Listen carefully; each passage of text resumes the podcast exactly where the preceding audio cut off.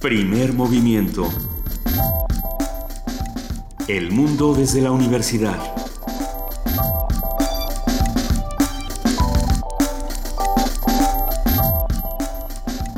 Muy buenos días, son las 7 de la mañana con dos minutos de este 2 de septiembre, ya miércoles, y arrancamos primer movimiento. Luisa Iglesias. Benito Taibo, muy buenos días. Buenos días a todos los que nos están escuchando. Muy buenos días a nuestra jefe de información, Juana Inés de ESA. ¿Cómo estás, Juana Inés? Muy bien, muchas gracias. Buenos días, buenos días a todos.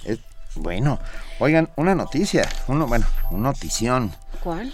Otto Pérez Molina, de Guatemala, le son quitados los fueros constitucionales por el Congreso para que pueda no, no para que pueda, para que enfrente uh, los cargos por desvío de fondos, corrupción y más lo que se acumule esta semana. Sí, vamos a tener una, un reporte eh, desde Guatemala con Manfredo Manrique, que es, eh, entre otras cosas, presidente de eh, Transparencia Internacional en Guatemala.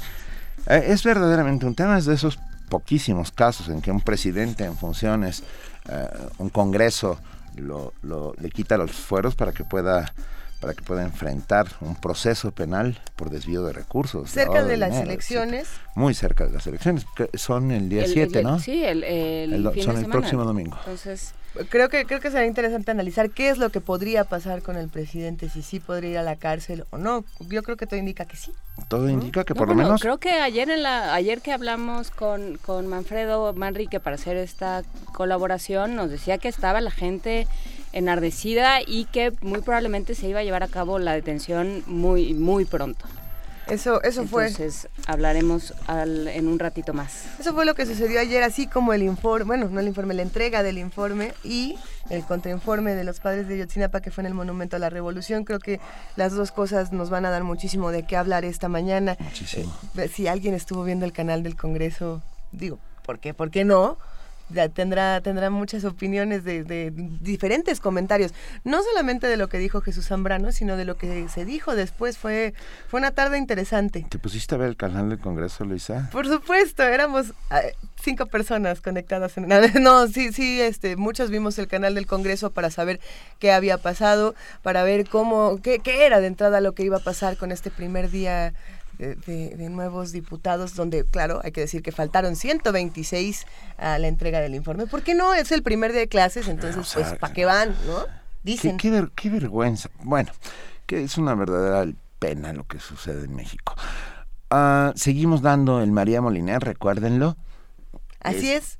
es. Hashtag Gracias Colofón, sus dos palabras preferidas, y el viernes vamos a rifar este dos tomos maravillosos imprescindibles para cualquiera uh, que nos ha regalado Colofón. Los bueno, que estamos... les ha regalado a todos ustedes, porque nosotros no vamos a entrar en la, en la tómbola. Aunque quisiéramos, no sí, podemos entrar. No. Hay una cosa, por teléfono se quejaron, solo se quejaron de que no, de que no les dábamos oportunidad de participar, pero nadie participó. En lugar de hablar y decir, estas son mis palabras favoritas y a ver, sáqueme sí. de la lista. A ver si, a ver si tanto. A ver si muy muy. Nada más hablaron y se quejaron, entonces a ver. Si estás, quieren participar, participen. Estás planteando un reto, Juana sí, Inés. Lo, ¿Es un reto? Lo que nuestra jefa de información, Juana Inés de esa, quiso decir es que pueden ustedes también llamar y decir, estas son mis palabras favoritas, quiero colofón, gracias colofón, quiero el diccionario. Estamos en el 55 36 43 39 y en nuestras redes sociales, en Twitter, arroba PMovimiento. En diagonal Primer Movimiento UNAM y en el correo electrónico que es primermovimientounam arroba gmail.com. Eh, yo me imagino que en este momento ya va a empezar a sonar el teléfono y van a empezar a mandarnos nuestros hashtags. Lo agradecemos muchísimo. Y esta mañana vamos a arrancar hablando de la radio hoy. Vamos a platicar con Tito Ballesteros, comunicador social y docente de radio en América Latina, quien va a hablar con nosotros sobre monólogos en radio, este rico formato para el medio de comunicación. Miércoles de lectura. ¿A poco no se, no se emocionan cuando decimos miércoles de lectura? Ay, sí, muchísimo. Vamos a hablar sobre el trabajo de Miguel Ángel Porrúa, librero, editor, su difusión de lo mexicano, un hombre que ha trabajado muchísimos años y que tiene una amplísima colección de títulos para todos. Uh, una conversación con Sol Levin, coordinador editorial de Miguel Ángel Porrúa Editores. Vamos a hablar también, como todos los miércoles, con la Dirección de Danza de la UNAM. Esta vez nos toca hablar con Úrsula Vázquez, responsable de actividades académicas de la Dirección de Danza, quien va a hablar sobre comunicación y danza, qué se está haciendo en Danza en UNAM. Tendremos a nuestros amigos del Museo Universitario de Arte Contemporáneo, esta vez en la representación de Andrea Bravo Echenique coordinadora de programación del Departamento de Proyectos Públicos y Comunidades, que nos hablará sobre los laboratorios de arte contemporáneo para niños en el MAC. En la nota nacional, los pendientes de Ayotzinapa y este contrainforme con el comentario de Perseo Quirós, director ejecutivo de Amnistía Internacional México. En nuestra nota internacional, como un poco fuimos advirtiendo, los avances en el juicio al presidente Otto Pérez Molina de Guatemala, eh, los fueros retirados por el Congreso, un comentario de Manfredo Marroquín, politólogo, analista, presidente de Acción Ciudadana y de Transparencia Internacional, capítulo Guatemala. Hoy la poesía necesaria le va a tocar a Juana Inés de esa. Juana Inés, ¿ya sabes qué vas a leer esta mañana? No. Híjole, depende. si se me va este, mejorando el ánimo, cambio, pero por lo pronto no se va a poner padre. ¿eh? El, que, el que quiera, el que quiera recomendarnos un poema, estamos en arroba P Movimiento o en Diagonal Primer Movimiento UNAM. Canto a mí mismo de Walt Whitman, está, lo estoy viendo desde aquí. ¿Por qué no? For You o Democracy. Oh, because it's too long, es, muy, es demasiado largo. Un fragmentito. Un fragmentito o Para ti o Democracia de Walt Whitman también. Venga, no, no, por favor. Mesa del día, la insurrección hoy. ¿Qué hacemos con nuestros conflictos armados? Una conversación con la doctora Eugenia Alier, doctora en Historia por la Escuela de Altos Estudios de Francia, investigadora del Instituto de Investigaciones Sociales y profesora del Colegio de Estudios Latinoamericanos de la UNAM.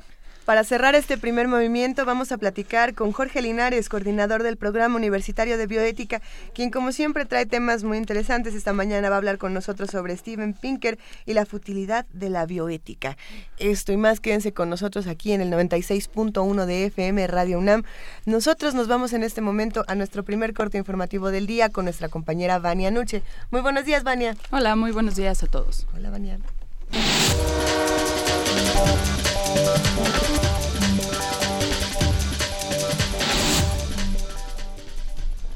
Iniciamos con información internacional. Con 132 votos a favor, el Congreso de Guatemala retiró la inmunidad al presidente Otto Pérez Molina al aprobar por unanimidad el, antejuicio presentado en su contra. En la sesión de este martes, los diputados consideraron que existen indicios suficientes para investigar al mandatario, después de las acusaciones de la Comisión Internacional contra la Impunidad en Guatemala y el Ministerio Público. Más tarde, un juez concedió el arraigo en contra del mandatario para evitar su eventual salida del país. Pérez Molina es señalado de encabezar una red de defraudación aduanera junto con su ex vicepresidenta, Roxana Valdetti, quien fue detenida hace algunos días. En Bolivia, el presidente Evo Morales dio luz verde a un proyecto de modificación de la Constitución para habilitarse a un cuarto mandato de 2020 a 2025. Así lo informó Domingo Vázquez, dirigente de la Coordinadora Nacional por el Cambio, tras reunirse con el mandatario en el Palacio Presidencial Quemado de la Paz dijo que su organización propondrá en una semana el proyecto de ley a la Asamblea Legislativa para modificar un artículo de la Constitución y así permitir la repostulación de Evo Morales. La destrucción de otro templo en Palmira es un crimen intolerable, señala la UNESCO. La directora general de la UNESCO, Irina Bokova, expresó este martes profunda consternación por la destrucción del templo de Bel en Palmira, Siria, considerado uno de los monumentos religiosos más importantes del siglo I en Oriente. En un comunicado, Bokova indicó que se trata de un crimen intolerable contra la civilización, pero que no logrará borrar los 4.500 años de historia de Siria e instó a continuar explicando la importancia de ese legado y el significado de los templos de Palmira. Por su parte, el director del Centro de Información de la ONU en Ginebra confirmó la veracidad de la información sobre el atentado a esas ruinas. Ahmad Fauci indicó que imágenes satelitales de la agencia UNOSAD ratifican que el templo de Bel, uno de los más emblemáticos de ese patrimonio de la humanidad, fue destruido con explosivos el 30 de agosto. En su análisis, UNOSAD confirmó la destrucción del edificio principal del templo templo de Bel, así como una hilera de columnas en sus inmediaciones. La evaluación se basó en imágenes adquiridas el 31 de agosto de 2015 y proporcionada por Urcecast, dijo el comunicador. El templo de Bel era uno de los mejor conservados e imponentes de Palmira, muestra de la simbiosis entre Oriente Medio antiguo y la arquitectura greco-romana. Palmira, inscripta en el Patrimonio Mundial de la Humanidad, está situada al nordeste de Damasco, en el desierto de Siria. Alberga las ruinas monumentales de una gran ciudad que fue uno de los centros culturales más importantes de la antigüedad. Rocío Franco, Naciones Unidas, Nueva York. Canadá se encuentra en recesión. El Instituto de Estadística de ese país informó que la economía canadiense entró oficialmente en recesión luego de sufrir en el segundo trimestre del año una disminución de 0.5% del Producto Interno Bruto a tasa anual y un retroceso de 0.8% en el primer trimestre. Ante esta situación, Canadá es el único país del G7 que entra en recesión dos trimestres seguidos. En Información Nacional, el secretario de Gobernación Miguel Ángel Osorio Chong entregó el tercer informe de gobierno del presidente Enrique Peña Nieto a los presidentes del Congreso de la Unión, el diputado perredista Jesús Zambrano y el senador panista Roberto Gil Suárez. El funcionario anunció que el presidente no hará uso de la figura de la iniciativa preferente y reiteró la disposición del gobierno federal por establecer un diálogo con la nueva un diálogo con la nueva legislatura. Cumpliendo la instrucción del presidente, reitero la disposición del Gobierno de la República para trabajar de manera conjunta con la 63 legislatura. En la etapa que comienza, debemos mantener y profundizar los lazos de diálogo y colaboración que se han entablado y que han sido y serán factor clave para el avance del país. Debemos de seguir haciendo uso de la pluralidad para construir y enriquecer, no para detener o retroceder. Debemos seguir dando muestras de que la política funciona y funciona por el bien de las y los mexicanos. Al recibir el informe, el perredista Jesús Zambrano afirmó que era deseable que el presidente acuda en persona a entregar el informe y escuchar las diversas muestras de pluralidad del Congreso de la Unión. Los padres de los 43 estudiantes de Ayotzinapa desaparecidos en septiembre del año pasado presentaron un contrainforme de gobierno en la explanada del Monumento a la Revolución. El texto, conformado por ocho cuartillas, hace mención de los casos más representativos de los últimos años. En el documento se menciona la violación de derechos humanos en casos como Tlatlaya, Ostula, Apatzingán, el multihomicidio de la Narvarte, entre otros, así como el conflicto de intereses evidenciado por la Casa de las Lomas de Angélica Rivera, la caída del peso frente al dólar y el desplome del precio del petróleo. Por ello, señalaron que el presidente Enrique Peña Nieto ha provocado durante el tercer año de su gobierno una crisis en el país y ha generado la vergüenza mundial. El peso sigue en declive. El Banco de México informó que ayer vendió la totalidad de los 400 millones de dólares ofrecidos en subastas diarias. Al menudeo, el dólar cotizó en 17 pesos con 26 centavos a la venta y 16 pesos con 66 centavos a la compra, 26 centavos arriba de su cierre previo. Un juez autorizó la importación de una sustancia derivada de la marihuana que se utilizará dentro del tratamiento médico de una niña de 8 años que padece fuertes episodios de epilepsia. Se trata de Graciela Elizalde, de 8 años, quien padece el síndrome Lennox-Gastaut, el cual le provoca 400 episodios de convulsión diarios. El juez tercero de distrito en materia administrativa, Martín Santos, concedió el pasado 17 de agosto un amparo que ordena a las autoridades permitir que los padres de la menor con residencia en Monterrey, Nuevo León, importen una medicina con cannabidiol, una sustancia prohibida por la Ley General de Salud de México. Y en la nota de la UNAM, Rosa María Ramírez de Garay, psicóloga, maestra en psicoanálisis y alumna de doctorado de la Facultad de Psicología, desarrolló un proyecto para narrar en tres cortometrajes un día en la vida de seres representativos de grupos sociales que padecen los más altos índices de discriminación en nuestra urbe. Con este proyecto, la también profesora de la carrera de Ciencias de la Comunicación de la Facultad de Ciencias Políticas y Sociales ganó uno de los 10 apoyos internacionales del concurso sobre diversidad organizado por la Iniciativa Impacto Académico de las Naciones Unidas, la Fundación UNATE y la empresa United Colors of Benetton. De lo que se trata es de hacer tres cortometrajes en cámara subjetiva acerca de un día en la vida de una mujer, en la vida de una persona homosexual y en la vida de un indígena. Entonces, en unos cinco minutos, lo que buscamos es reflejar distintas formas de discriminación cotidiana a las que están sujetos estas poblaciones, que son las más discriminadas en, el Distrito Federal, y justamente hacer visibles sobre todo las formas más sutiles, que a veces son las más difíciles de dar cuenta y las que se reproducen día a día culturalmente.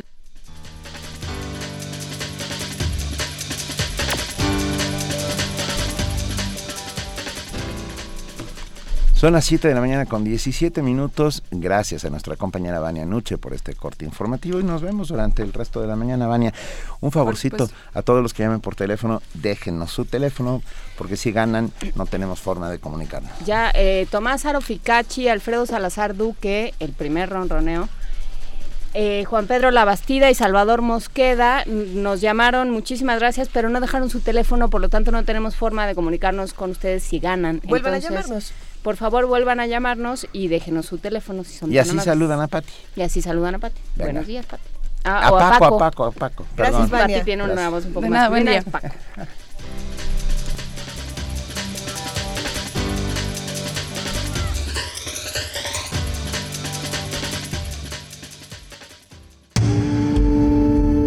Primer movimiento. Donde todos rugen, el puma ronronea.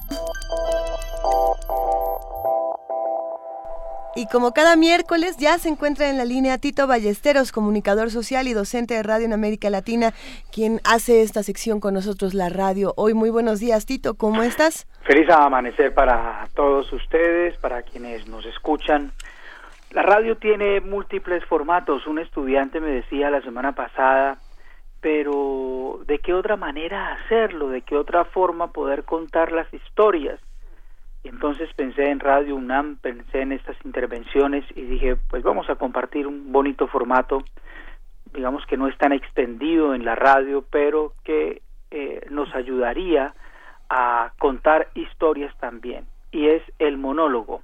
Por eso vamos a escuchar este monólogo que es El muñeco de goma.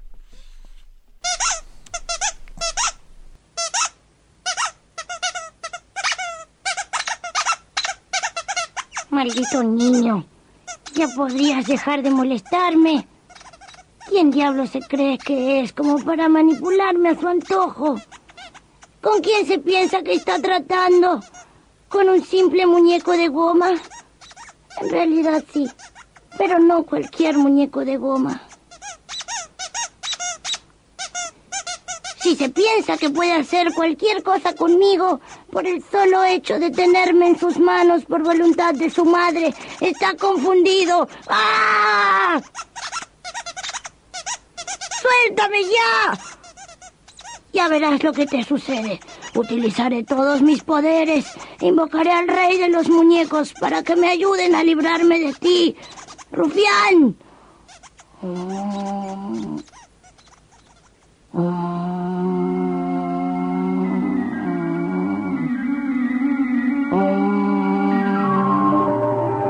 Alabados sean muñecos del más allá. Benditos teletubbies. Intercedan por mí ante este niño molesto.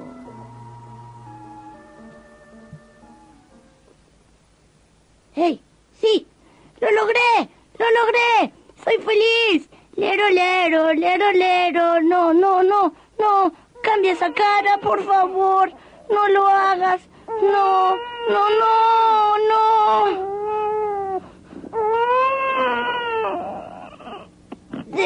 No. Deja de llorar, maldito. Tu madre vendrá y me recogerá y tendré que volver a tus manos. No. Bueno, bueno, está bien. Solo me queda resignarme a que soy un muñeco de goma cualquiera y que mis poderes no sirven absolutamente para nada. ¡Maldita seas! Juega, pero por favor deja de apretarme.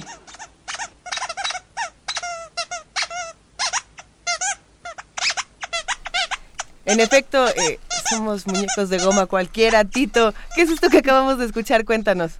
Bueno, pues eh, es una linda forma de contar historias, a veces salirnos de la crónica, el reportaje, el noticiero, el informativo, el magazine, el box pop y tantas otras formas de narrar, digamos que ya casi a punto de cumplir 100 años la radio en toda la región, pues venimos haciendo permanentemente.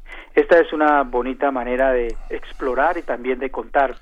¿Qué tal si ponemos a hablar a la banca del parque, en el parque principal, y la banca nos dice, eh, estoy aquí sola, él viene todos los días, se sienta conmigo, me habla de los dineros sucios que maneja en su campaña política, y aquí lo veo pasar nuevamente, ahora va en una caravana con música, con orquesta y anoche me dijo que se iba a robar un dinero y que ya tenía la forma de hacerlo y entonces es la banca la que nos va contando las historias de los personajes de la vida pública, la que de alguna manera pues va narrando o el Cristo en una iglesia o bueno, tantas posibilidades sonoras y en la tele los animales hablan ¿por qué en la radio no podemos darle voz a seres inanimados o a otras tantas, digamos, eh, posibilidades sonoras? Creo que la radio justamente eh, está invitada y está convocada a echar mano de estas, digamos, posibilidades y creo que el monólogo radiofónico bien nos ayudaría a ponerle un poco de humor. Anotan muchos autores que el humor se nos ha escapado en la radio y es una bonita forma también de denunciar a los políticos. Normalmente no les gusta mucho el tema de la burla o de el humor en la radio cuando los caricaturistas también digamos eh, hacen sus denuncias a través de esta manera digamos gráfica pero también entretenida y que roba sonrisas. Entonces ahí está un formato que queríamos compartir con todos el monólogo radiofónico. Me recordó muchísimo, ya me dirás Tito, un cuento de Francisco Tario en el que el ataúd es el que cuenta la historia y cuando mencionas estos objetos inanimados para un distinto punto de vista donde podemos hacer una crítica social diferente, creo que es, creo que es algo que, que debemos todos tomar en cuenta y que podemos empezar a utilizar para radio y para otros medios de comunicación. Claro que sí, qué lindo. Obviamente lo que pasa es que eso nos toma más de tiempo, nos toma más eh, tiempo, a veces la producción diaria no nos permite detenernos un poco a pensar cómo sacarle brillo a la imaginación, pero esa no puede ser una excusa. La radio siempre necesitará y todos los medios, digamos, renovarse o reoxigenarse y, y, alguien tiene que estar, digamos, dispuesto a hacer esta tarea. Pues a ustedes les agradezco enormemente por este contacto de todas las mañanas, de los días miércoles. Les deseo una muy feliz semana y saludos, por supuesto, a todas las personas que escuchan Radio UNAM. Muy bien, muchísimas gracias, Tito. Yo, Abrazo. Yo soy el muñeco de estas dos señoritas que. Nos vemos, Benito. Chao, chao. Va, hasta luego. Primer movimiento. La vida en otro sentido.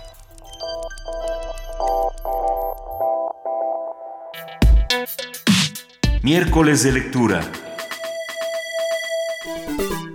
En 1978, Miguel Ángel Porrúa fundó su librería en la calle de Donceles, en el centro de la Ciudad de México, ubicada justo frente a la Academia Mexicana de la Lengua.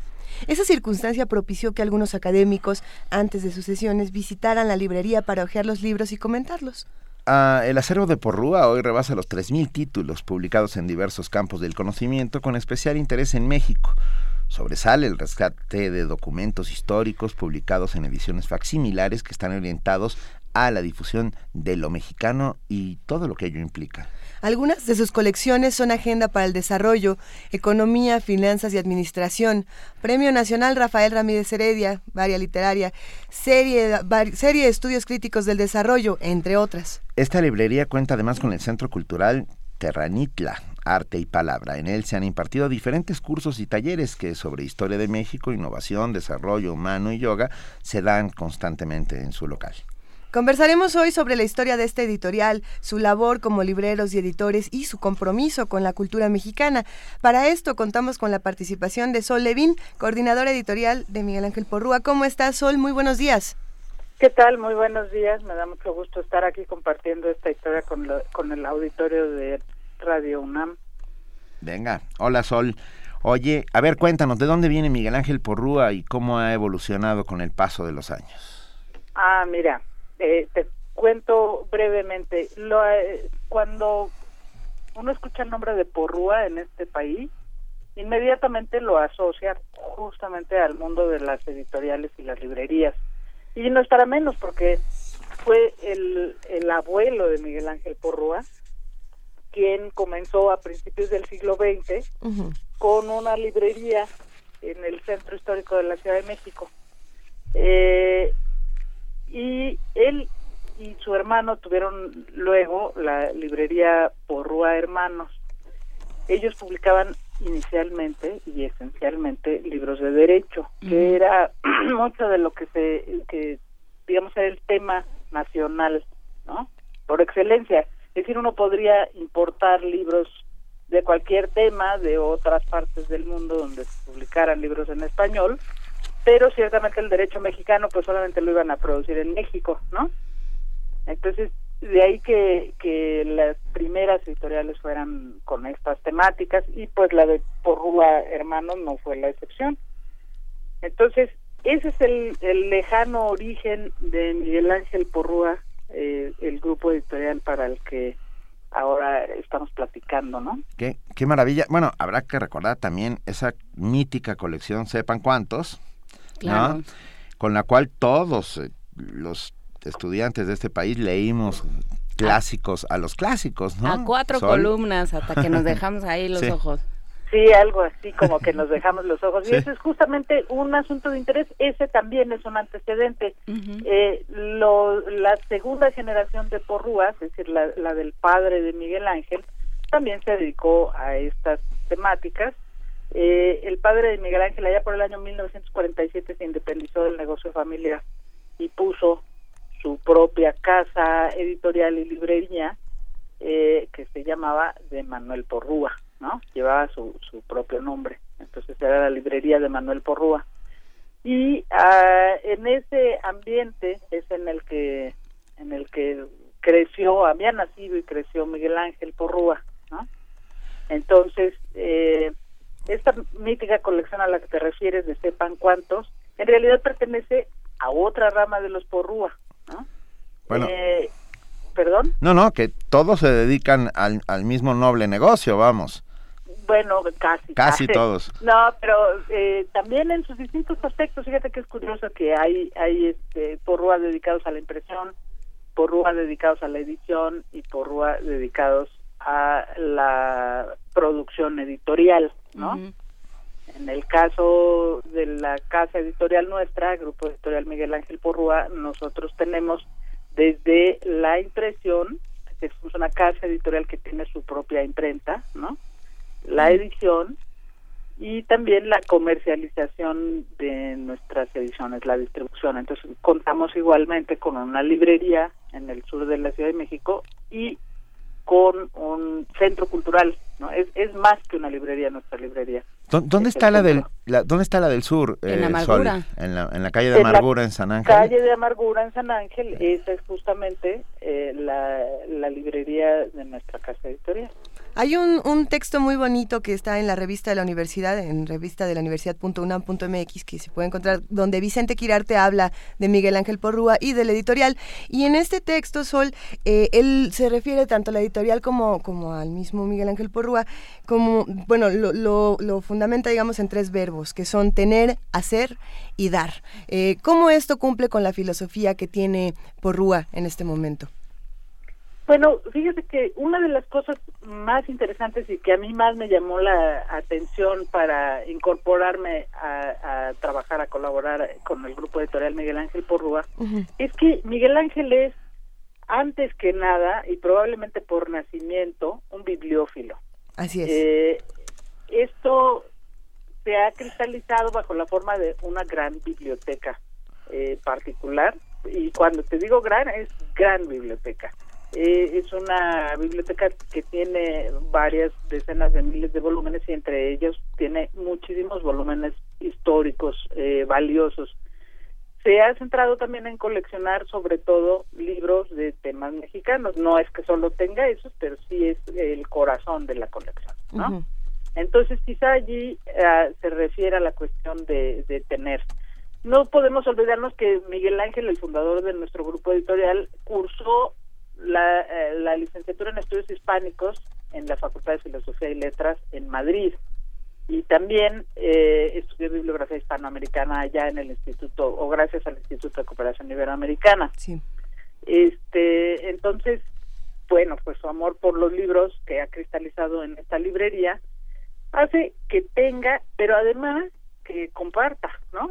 El, el, el segundo de los verbos que era el tercero, ¿no? Sí, era tener, hacer y dar. Y dar, efectivamente. Eh, digamos, hacer, bueno, pues hacer un centro cultural, hacer un sello editorial que a la fecha, después de 37 años que acabamos de cumplir este fin de semana, eh, 37 años como sello editorial independiente en la Ciudad de México. Muchas felicidades. Y, ay, pues muchísimas gracias. y por último, eh, te decía yo que dar comparte esta esta riqueza bibliográfica a través de una de las ramas de la edición que seguimos eh, con mucho amor allí en el grupo editorial y que es el rescate de, de libros mexicanos antiguos. Hay realmente una labor maravillosa de producción de ediciones facsimilares o de rescate de contenidos de ediciones antiguas que caracteriza buena parte de los trabajos de la casa editorial. De ahí que eh, para mí es quizá la parte más, más importante de dar, ¿no? Sí, eh, y yo creo que me, me detendría un, un, poco, Sol, buenos días, habla Juana Inés de esa. Eh, me detendría en esto de lo mexicano, porque, porque en la página y en, y en la descripción, en las diferentes descripciones que hace la editorial de sí misma, eh, hace mucho énfasis en este rescate de lo mexicano. No me acuerdo exactamente cómo es, eh, cómo está planteado, pero es algo así.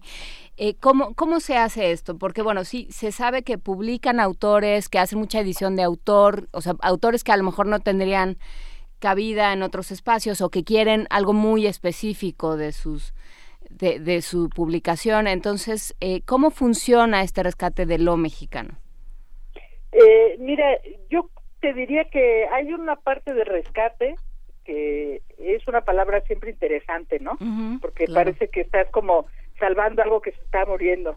Y la verdad es que no. o sea, yo en, en lo personal opino que la labor editorial con temas mexicanos fundamentalmente eh, lo que hace es volver a poner en valor aquello que hemos perdido de vista, por un lado, y por otro lado, esto que tú dices, es decir, eh, dar valor a los autores mexicanos. Es una pena, pienso yo, que la industria editorial se encuentra muchas veces eh, dominada por las tendencias comerciales Sí. del bestsellerismo, ¿no? De la venta de a ver eh, qué autor vende más como si fueran tortillas y que los libros se, se convierten por lo tanto en productos desechables y los autores peor aún, ¿no? Eh, ya sabemos que entonces los autores y los libros si no vendieron una cantidad mínima de ejemplares a la vuelta de tres semanas de haberlos anunciado, ya son candidatos a salirse de la mesa de novedades y lo siguiente que pasa es que este, son regresados a las editoriales donde languidecen en las bodegas hasta que ni modo muchísimas editoriales sus libros este, viejos que no lograron vender porque claro si lo que produces son eh, asuntos desechables pues vas a terminar por desecharlos no entonces es ahí cuando entra en juego el asunto de lo mexicano yo creo. Y esto quiere decir no solo ediciones de autor para el ámbito de lo de lo literario sino también muchísimos temas de ciencias sociales de política, de historia eh, nacionales, tratados por autores nacionales y además avalados por eh, instituciones y casas editoriales, instituciones me refiero a instituciones académicas, lo mismo que a instituciones eh, que hoy llamaríamos ONGs, ¿no? Es decir, organizaciones, organismos sociales que deciden publicar temas que le importan a la sociedad mexicana y eh, lo hacemos conjuntamente con ellos por la vía de coediciones, de ahí que podamos este presumir ahora nuestros 37 años de este catálogo vastísimo de 3.050 y tantos. En febrero eran 3.050 títulos, pero ya para ahorita hemos agregado como otros 35. Oye, a ver, Sol, por favor, sorpréndenos. ¿Qué hay, qué hay nuevo? Qué ahora sí que, ¿cuáles son las novedades y qué podemos ver de Miguel Ángel Porrúa, editores, en, en, las, en las mesas? Vamos.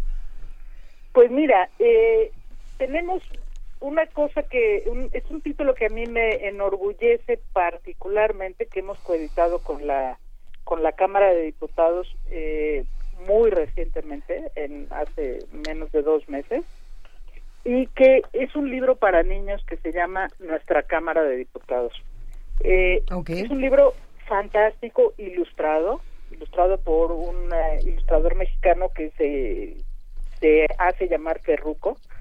Y Ferruco ilustró la, la narración de una visita de un conjunto de muchachos a la Cámara de Diputados y van a ser la peor y más aburrida tarea de sus vidas. ¿no? es así como hay que ir a ver ondas con esos señores de los que todo el mundo habla mal, ¿no? Que es la Cámara de Diputados. Y al asistir a la Cámara y recorrerla y conocerla, entienden no solo, es decir, no solo admiran las cosas que hay allá adentro, que por ejemplo, este, en la Cámara de Diputados está la rotativa, hablando de cuestiones editoriales, en la que se imprimió la Constitución eh, del 17. Eh, pero no solo ven estas cosas o murales o obras de arte que allí están a la disposición, a la vista de todos nosotros, sino que también entienden el funcionamiento de la Cámara, para qué sirven los diputados, ¿no? Entonces, Conozco a unos 126 diputados que para ver más o menos. A ver, hablaron las dos al mismo tiempo. perdón, perdón. Nos ganó el, el, espíritu del post primero de septiembre y preguntamos las dos si no nos pueden mandar ejemplares para saber cómo para qué funciona la Cámara de Diputados. Ah, claro, yo creo que sí. Este, les mandaremos eh, unos cinco ejemplares para para ustedes y para los escuchas de Radio UNAM con gusto. Venga. Con gusto. Muy bien. ¿Y, qué más qué más hay por ahí, por favor? Sí, mira, eh, hablando de este público juvenil y de los temas actuales, eh, otro tema, otro libro que nos enorgullece ahora es un libro muy bonito, una novela muy eh, interesante, de fácil lectura, que la escribió Gabriela Soule, la doctora Gabriela Soule y se llama El despertar del silencio y la temática de esta novela es el bullying, mm. este el maltrato escolar, ¿no? Que ahora le decimos todos en inglés bullying. Pero es un tema importante que nos ha dejado noticias impactantes en los últimos años en este en este país, porque sí nos habla de la manera en que yo pienso no estamos educando a nuestros hijos y no estamos dándole eh, valor a los valores de la convivencia entonces, el abordaje de este, de este tema con una novela de corte juvenil, con una novela que pueden entender los padres y los muchachos, los jóvenes, los niños incluso, eh, ha sido muy exitoso.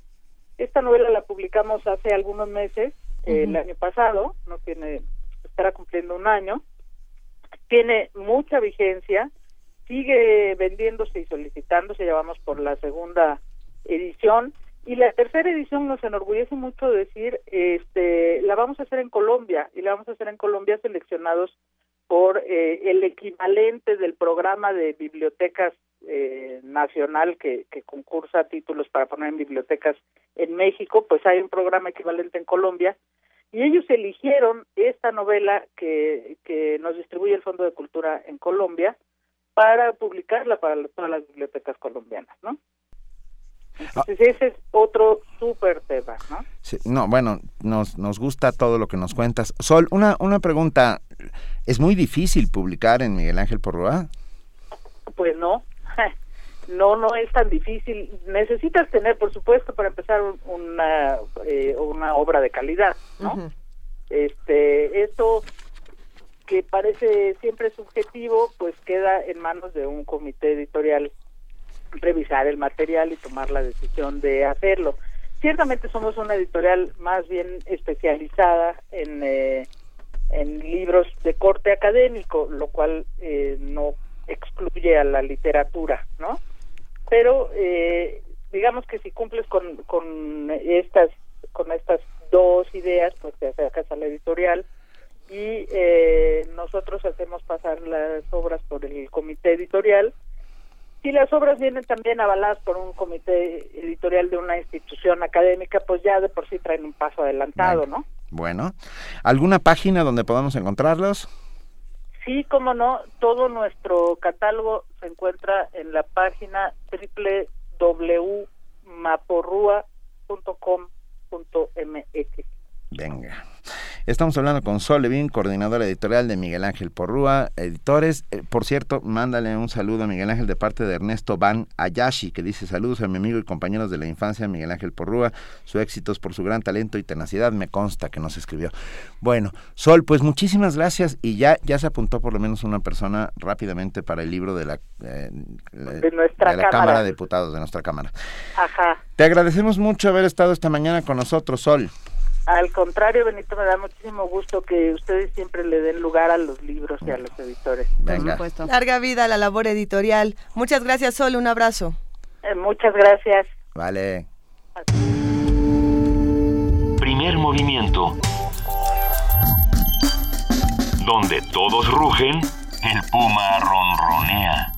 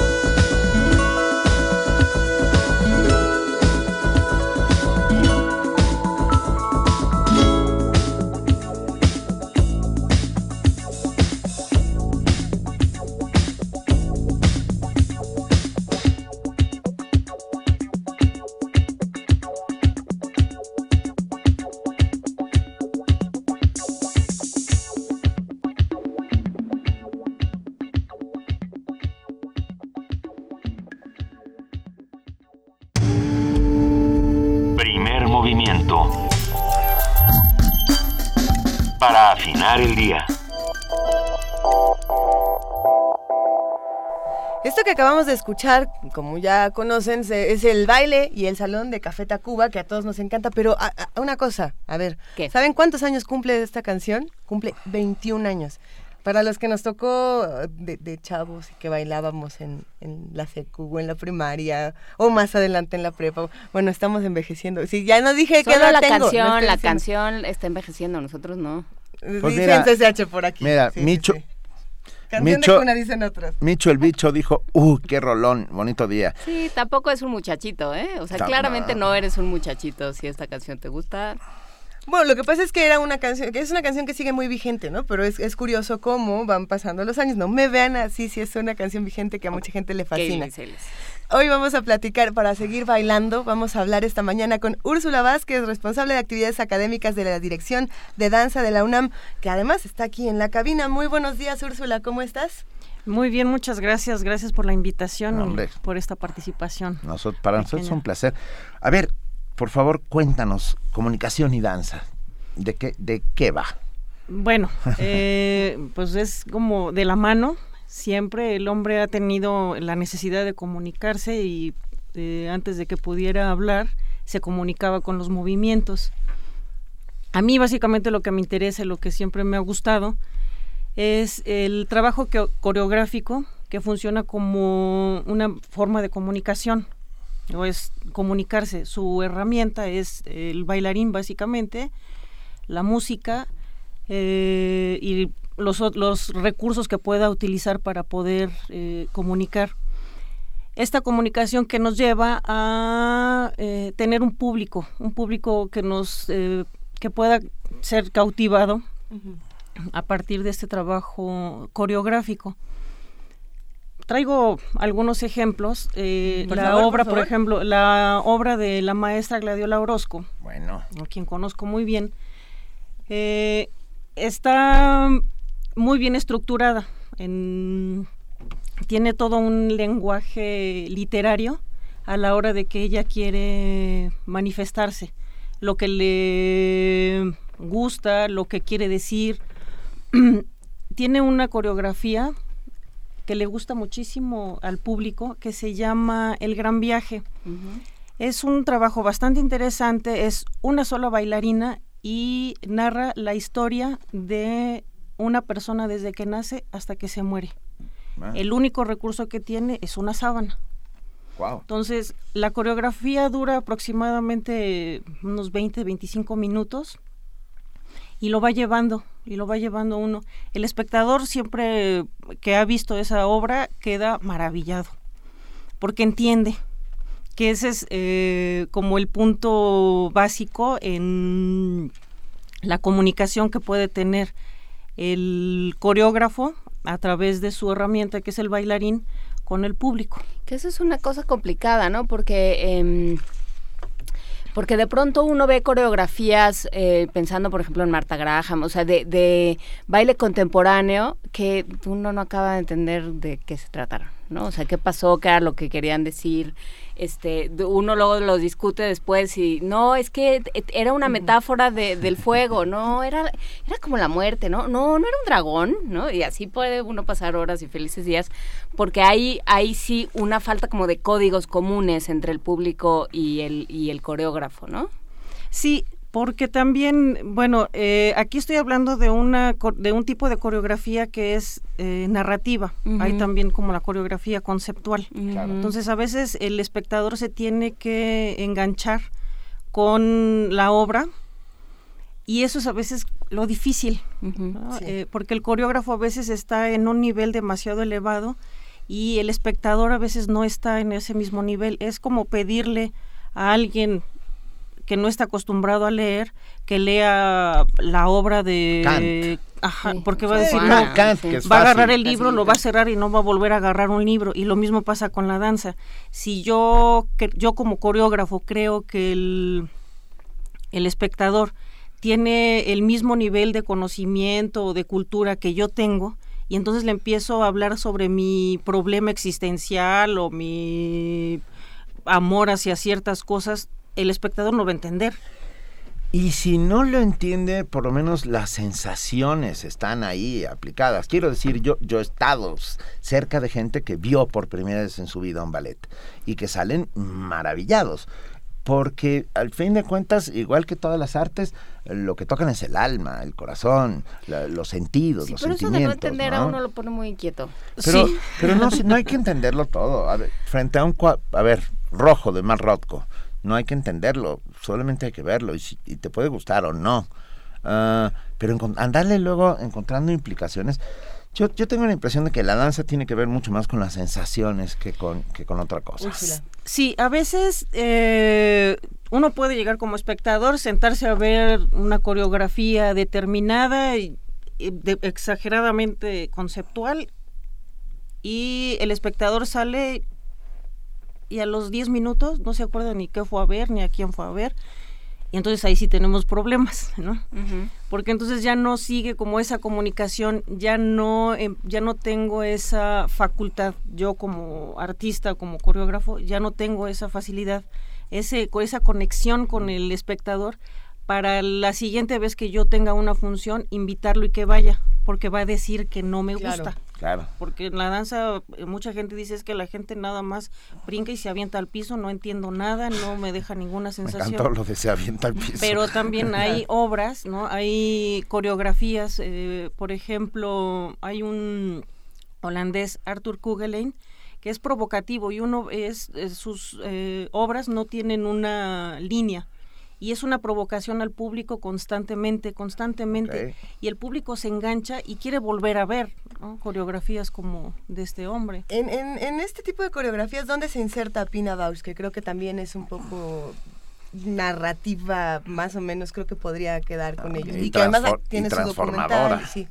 Y eh, en lo que le llaman también danza teatro, que también tenemos, ajá, que también tenemos otras compañías como Onírico, o lo que era el Ballet Teatro del Espacio, que era eh, danza teatro, lo que hacían realmente sus coreografías.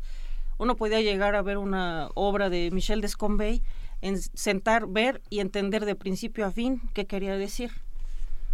Y lo mismo pasa con la obra de Gladiola Orozco. Ese ejemplo que les ponía del Gran Viaje tiene otra sobre eh, Ana Frank y uno entiende perfectamente bien a la niña metida en un ático con encerrada con la familia y también el recurso es una sola bailarina. Pero eso no depende también de un conocimiento previo del, o sea, digamos Ana Frank es parte como de una serie de, de, conocimientos del, imaginario colectivo. Es muy difícil que alguien se enfrente por primera vez a la historia de Ana Frank en el momento en que se sienta eh, a ver el ballet. Entonces también estás echando mano de un conocimiento previo de tu, de tu auditorio. Sí, y pero también eh, en algunas otras eh, coreografías, eh, estaba viendo ayer a una coreografía, a un coreógrafo brasileño, Enrique Rodovalo, uno que se llama Mujeres, una coreografía, y es una maravilla. O sea, uno comprende bien la técnica que utiliza, se engancha desde la primera vez que ve la obra, se engancha con, el artista. Entonces también no, es no necesariamente tiene que ser que el espectador tenga un conocimiento previo, que a veces puedo yo llegar con un conocimiento previo de alguien y ver la obra y pues mucho gusto que se llamara así porque no tiene nada que ver o no entendí, ¿no? A ver, Úrsula, Pepe Perrito Flaco, uno de nuestros amigos que crean comunidad en primer movimiento, pregunta, ¿me pueden explicar o ayudar a entender un poquito la última creación de Parrao? No sé, este. Ah, Raúl Parrao. Mira, eh, gracias. Sí. Gracias, nos quedamos todos con la misma cara. Raúl Parrao se maneja mucho por lo conceptual. Entonces habrá que eh, como indagar un poquito más sobre... ¿Qué obra fue? Ajá, qué obra. Yo no la vi, entonces no me atrevo a opinar tanto pero él se maneja mucho en las cosas conceptuales. El, hasta los trabajos que yo alcancé a ver eran muy buenos trabajos, muy comprensibles. Últimamente no le he seguido tanto la pista, no sabría. Pero si uno conoce bien al coreógrafo y va más o menos eh, siguiendo como lo va siguiendo en las funciones que va dando y los trabajos que va haciendo, puede saber, ¿no? ¿Qué es? De acuerdo. Tienes que volver, Úrsula Vázquez, responsable de actividades académicas de la Dirección de Danza, para seguir hablando de todo esto. Claro que sí, con mucho gusto. Pues para, y, para hablar, ¿sabes qué? De, todas las ah, grandes maestras, quiero decir, de, aquellos, de aquellas escuelas, Marta Graham, todas esas escuelas que, que crearon formas distintas de bailar. Y hablando también de ese momento en el que se rompió la historia que ya conocíamos y se empezó a contar una historia nueva, porque bueno, tuvo que haber un brinco del cascanueces, ¿no? que es la historia que ya todo el mundo se sabe, y que uno está acostumbrado a ver a un momento en el que decía antes, voy a contar una historia que tú no conoces y a ver, y, pues sígame, ¿no? Y a ver, que me siga la tambora y a ver qué hacemos. Y que tiene que ver con la realidad de cada persona. Muchísimas gracias, Úrsula Vázquez, responsable de actividades de la Dirección de Danza. Nos vamos a ver muy pronto y te agradecemos muchísimo por recordarnos que nuestro cuerpo siempre tiene una historia que contar. Claro que sí, muchas gracias. Primer movimiento donde la raza habla.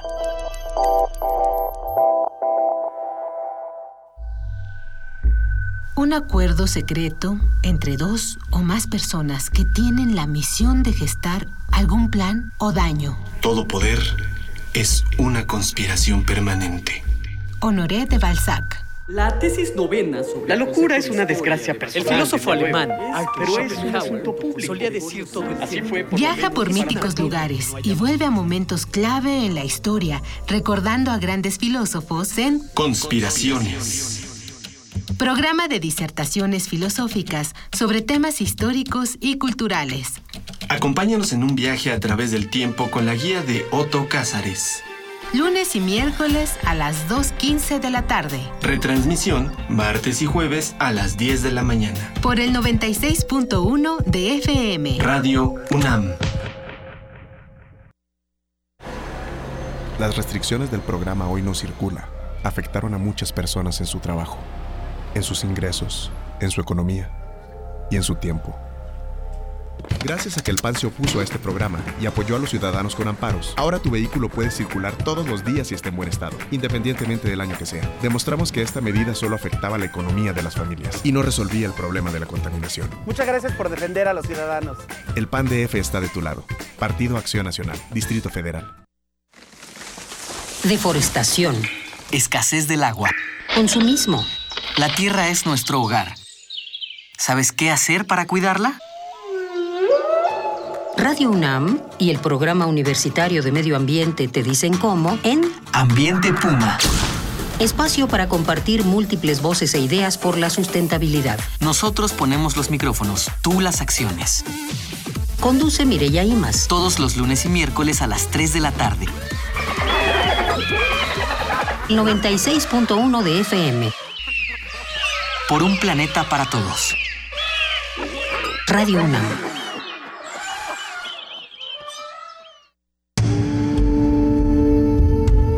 Movimiento.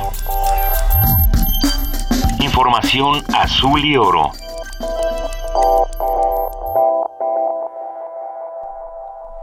Son las 8 de la mañana con un minuto y es momento de que nos vayamos a nuestro corte informativo con nuestra compañera Elizabeth Rojas. Muy buenos días, Elizabeth.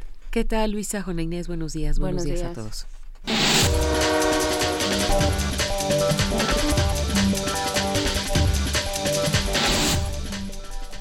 Este miércoles comenzó en la Corte Penal Internacional en La Haya el juicio contra Bosco Terminator Ntaganda, acusado por crímenes de guerra y lesa humanidad presuntamente cometidos en la República Democrática del Congo entre 2002 y 2003. En su primera declaración, el ex líder guerrillero se declaró no culpable ante los jueces. Su abogado aprovechó la comparecencia ante los medios para poner en duda que el juicio contra Ntaganda de la casta Tutsi tenga todas las garantías, principalmente por la falta de tiempo de preparación que dijo ha sufrido la defensa. Para la Fiscalía existen pruebas suficientes para considerar a Ntaganda culpable de los cargos que se le imputan por crímenes de guerra, incluidos asesinatos, violaciones y reclutamiento de niños para sus milicias de limpieza étnica. En Brasil, la Policía Federal acusó al exministro de Presidencia, José Dirceu, y al extesorero del Partido de los Trabajadores, Joao Bacari, por el escándalo de corrupción en la, en la empresa Petrobras. Se le acusa de corrupción pasiva, asociación ilícita, lavado y falsedad documental. Las autoridades brasileñas también han acusado a otras 12 personas por el mismo caso. Dirceo cumplía condena en régimen de arresto domiciliario hasta hace un mes cuando fue arrestado por su supuesta implicación en el caso Petrobras. Durante un operativo de cuatro días, 244 inmigrantes, entre ellos 191 mexicanos, fueron deportados de Estados Unidos al ser catalogados como delincuentes e individuos que suponen una amenaza a la seguridad pública en Los Ángeles, California. Autoridades migratorias de ese país señalaron que el 56% de los detenidos tiene antecedentes por delitos violentos y el resto acumula pequeños delitos. Por ello, indicaron que aquellos con procesos criminales abiertos serán deportados inmediatamente, mientras que los, con los demás se iniciará el proceso administrativo para su deportación. David Jennings, jefe local de deportaciones de Los Ángeles, señaló que al sacar a estos individuos de las calles y echarlos del país, se están haciendo más seguras sus comunidades. Las necesidades humanitarias en Siria son mayores que nunca, advierten organizaciones. Cuando la crisis en Siria ya entra en su quinto año y más de 7,6 millones de personas se han visto desplazadas y unos 4 millones han huido a países vecinos, las necesidades humanitarias son mayores que nunca, dijo este martes el titular de la Oficina de Coordinación de Asuntos Humanitarios de Naciones Unidas, OCHA. Durante la inauguración de la quinta reunión de donantes de Siria en Kuwait, Stephen O'Brien dio las gracias por todo el apoyo recibido que les permitió en la primera mitad del año entregar comida a casi 6 millones de personas al mes y medicamentos a otros 9 millones. Sin embargo, recordó que operar en Siria sigue siendo peligroso. Desde marzo de 2011 han muerto 79 trabajadores humanitarios. Otro obstáculo que explica el desequilibrio entre las necesidades y la respuesta es una grave escasez de fondos, señaló O'Brien. Las agencias humanitarias solo han recibido un tercio del dinero que necesitan para el plan de respuesta en Siria. Para este año su llamamiento asciende a 7.420 millones de dólares, pero solo ha recibido 2.380 millones. Estos fondos pueden marcar la diferencia entre la vida y la muerte, aseguró el titular de OCHA. En el terreno político, el enviado especial de la ONU para Siria, Staffan de Mistura, se reunió este martes en Beirut con el viceministro iraní de Exteriores, Hussein Amir Abdollahian, para debatir maneras de facilitar una solución política para el continuo conflicto sirio. Carlota Fluxa, Naciones Unidas, Nueva York. En información nacional, la Procuraduría General de la República entregó a la Universidad de Innsbruck 53 piezas entre ropas y artículos relacionados con los 43 jóvenes desaparecidos de Ayotzinapa. La dependencia federal señaló que las muestras se entregaron este martes como parte del trabajo conjunto con el grupo interdisciplinario de expertos independientes de la Comisión Interamericana de Derechos Humanos. La ropa entregada según detalló la PGR, fue localizada en los camiones en que viajaban los estudiantes la noche del 26 de septiembre de 2014, cuando fueron atacados por policías municipales de Iguala Guerrero. La presidencia de la República deberá buscar y entregar las comunicaciones entre Enrique Peña Nieto y Salvador Cienfuegos, secretario de la Defensa Nacional. Así lo ordenó el Instituto Nacional de Transparencia, Acceso a la Información y Protección de Datos Personales tras la inconformidad presentada por un particular ante la respuesta emitida por la presidencia que le declaró inexistente. El INAI ordenó a la Coordinación de Crónica Presidencial entregar las comunicaciones sostenidas entre el secretario de la Defensa y el titular del Ejecutivo entre el 1 de diciembre de 2012 y el 15 de mayo de 2015. Integrantes de la Coordinadora Estatal de Trabajadores de la Educación en Guerrero, del Sindicato Único de Servidores Públicos del Estado de Guerrero y del Colegio de Bachilleres marcharon este martes para demandar la derogación de las reformas estructurales, principalmente la educativa. Durante la marcha, los maestros también exigieron la aparición con vida de los 43 normalistas de Ayotzinapa y el otorgamiento de plazas docentes sin someterse a la evaluación docente. Cabe señalar que los manifestantes tomaron dos de los cuatro carriles de la autopista del Sol que va hacia Chilpancingo Guerrero. La Fiscalía General de Justicia de Oaxaca informó, conformó ocho averiguaciones previas contra los exdirectivos del Instituto Estatal de Educación Pública de Oaxaca, debido a que no han devuelto celulares, vehículos y computadoras que tenían en su poder. El fiscal Héctor Joaquín Carrillo indicó que se investiga a los maestros porque también se quedaron con información relacionada con el sistema educativo del Estado y con cuentas bancarias del IEPO. La Procuraduría Federal del Consumidor emitió las disposiciones por las cuales las sociedades que otorgan créditos, financiamientos o préstamos deberán de ser responsables de que los despachos de cobranza se sujeten a las nuevas reglas. La Profeco detalló que las visitas o llamadas telefónicas que reciba un deudor solo podrán realizarse cuando conste que no han hecho el pago y si ya venció la fecha para realizarlo. Además, deberán hacerse respetuosamente y sujetarse a horarios de lunes a viernes de 7 de la mañana a 10 de la noche, mientras que la cobranza deberá hacerse con el deudor titular, el solidario o avales, pero en ningún momento contra un tercero. Colectivos de ciclistas pidieron al gobierno del Distrito Federal construir 12 grandes ciclovías que atraviesen la Ciudad de México como parte del Plan Nacional de Fomento al Uso de la Bicicleta. Para la creación de este plan, el colectivo estima un presupuesto federal de 3.500 millones de pesos.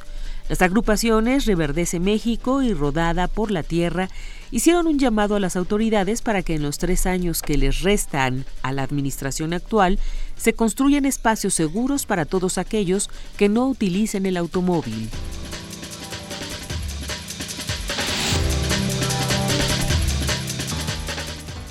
Son las 8 y 10 de la mañana. Agradecemos enormemente a nuestra compañera Elizabeth Rojas por este corte informativo y nos vemos a las 9, Elizabeth. Gracias. Hasta el rato, Benito. Buenos días.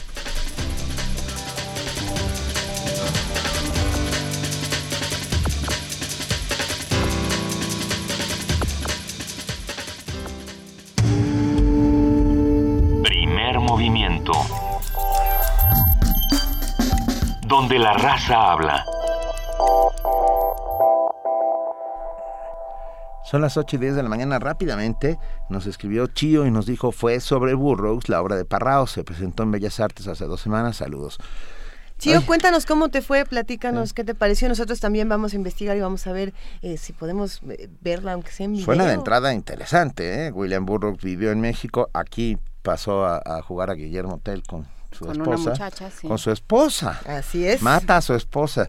Y, y el que lo saca de la cárcel es el famoso abogado del diablo, Bernabé Jurado. Es una historia dramática y, y alucinantísima. Y de burros. Alucinante literal, ¿no? Porque toda esta literal. teñida de, de- de drogas De como es la poesía beat, Sí. eh, Ferlinghetti también tiene unas historias muy interesantes que contar del uso de drogas en México. Lo vamos a platicar aquí en el programa más adelante. Porque en este momento ya tenemos la colaboración del Museo Universitario de Arte Contemporáneo, nuestros amigos del MUAC. Andrea Bravo Echenique, coordinadora de programación del Departamento de Proyectos Públicos y Comunidades, está con nosotros. Muy buenos días, Andrea. Hola, buenos días, ¿cómo están? Estamos muy bien. Nos vas a contar sobre los laboratorios de arte contemporáneo para niños, eso me gusta mucho. Sí, sí, nos da mucha emoción invitarlos a los laboratorios de arte contemporáneo, eh, los cuales buscan abrir un espacio de formación artística interdisciplinaria para pequeños de entre 7 y 11 años y así acercarlos a las metodologías y procesos del arte contemporáneo a través de cuatro talleres, que son el taller de teatro contemporáneo, el taller de videoarte, otro de danza y compo- composición creativa y por último de fotografía y arte correo. Eh, les platico que cada uno de estos laboratorios está planteado a partir del juego, la experimentación y el trabajo colectivo, así como de la interacción y diálogo de los chicos con las obras expuestas en el museo, para alentarlos a desarrollar sus capacidades creativas a través de un proyecto artístico que desarrollarán a lo largo del curso y se presentará al final del semestre en el museo. Eh, estos laboratorios están pensados para ser tomados en conjunto, o sea, los cuatro al mismo tiempo, para que así los chicos puedan tener la oportunidad de experimentar desde diferentes disciplinas y crear conexiones propias entre los diferentes formatos. Sin embargo, si por cuestiones de tiempo o cualquier otra situación no pudieran tomar los cuatro talleres, también hay oportunidad de inscribirse a cada uno por separado. como ven. Nos gusta muchísimo. ¿Sabes qué me gusta mucho, Andrea? Pensar que el juego puede ser una de las bases para crear una de las bases artísticas más importantes, no solo para niños, sino también para adultos. Nunca perder esta capacidad lúdica que todos llevamos con, con nosotros cada día. Claro, y, y, también hay un trabajo como muy importante con la experimentación, ¿no? Y la, y la creación de conexiones propias a partir del juego, justamente. ¿Y cómo, dónde se inscribe uno, Andrea? ¿Dónde, ¿Dónde puede ver más información los padres de familia? Bueno, sí, más información, eh, digamos, más a detalle de cada taller, de los profesores, cosas, todo eso lo pueden encontrar en la página del MOAC, que es www.moac.unam .mx, ahí también hay un teléfono, por si tienen dudas muy específicas nos pueden marcar ahí. Y eh, sí es importante decir que esta es la última semana de inscripciones, porque ya el próximo lunes. Este, los talleres de son un dos talleres de lunes, que es el de teatro contemporáneo y el de videoarte, y el miércoles es el taller de danza y composición creativa y de fotografía de correo. Cuéntanos, eh, Andrea, por favor, ¿por qué eligen estas edades de 7 a 11 años? Eh, ¿Hay algún criterio en específico o es la edad en la que a lo mejor la creatividad tiene algo fundamental? Platícanos. Pues eh, no propiamente, creemos que la creatividad está presente desde, desde siempre, pero es la segunda edición de los laboratorios y, y digamos que la experiencia nos dejó como claro que estas edades son las que digamos, están en el en niveles de creatividad parecidos y se entienden y hay un mejor diálogo más claro. Si son un poco más pequeños, eh, pues igual y de repente no están, no van al mismo paso o sus intereses eh, pues van como por otro lado y los chicos un poco más grandes ya tampoco crean las mismas conexiones, digamos, con los compañeros. Entonces nos parece que estas edades son eh, donde se puede dar más el diálogo entre ellos. E-, ¿Estás ahí, Andrea? Estoy. parecía que habíamos perdido la, comunicación. Sin duda es una, una, experiencia que todos debemos vivir. Si no tenemos 11 eh, años o menos, de 7 a 11 años, podemos visitar el MUAC, podemos visitar todas las exposiciones que están en el museo mientras esperamos a nuestros hermanos, a nuestros hijos, a nuestros primos, a, quien sea que vaya a presentarse a estos, a estos talleres que, que nos van a dejar una muy grata experiencia. Andrea, muchas gracias por acompañarnos esta mañana. No, gracias a ustedes. ¿Repetimos la página? Sí, es www.moac.unam.mx. Venga, gracias Andrea Bravo Chenique, coordinadora de programación del Departamento de Proyectos Públicos y Comunidades del MAC, el Museo Universitario de Arte Contemporáneo de la UNAM. Muy buenos días. Gracias, buenos días. Primer movimiento donde la raza habla.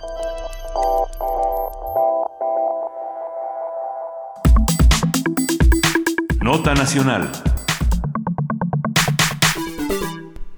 Estamos a unos días de que se cumpla un año de los dramáticos hechos ocurridos en Iguala, Guerrero, en los que se atacaron y desaparecieron a 43 estudiantes de la Escuela Normal Rural de Ayotzinapa, Raúl Isidro Burgos. La Procuraduría General de la República aún no ha logrado detener a dos piezas claves en el caso. El exsecretario de Seguridad Pública de Iguala, Felipe Flores Vázquez, y el líder del grupo criminal Los Rojos, eh, Santiago Mazari, alias El Carrete. Fuentes del gobierno federal han informado que dos de los 106 detenidos por la desaparición de los normalistas, el exalcalde de Iguala, José Luis Abarca, y su esposa, María de los Ángeles Pineda, se niegan a detallar cómo fue que ocurrió el ataque contra los normalistas.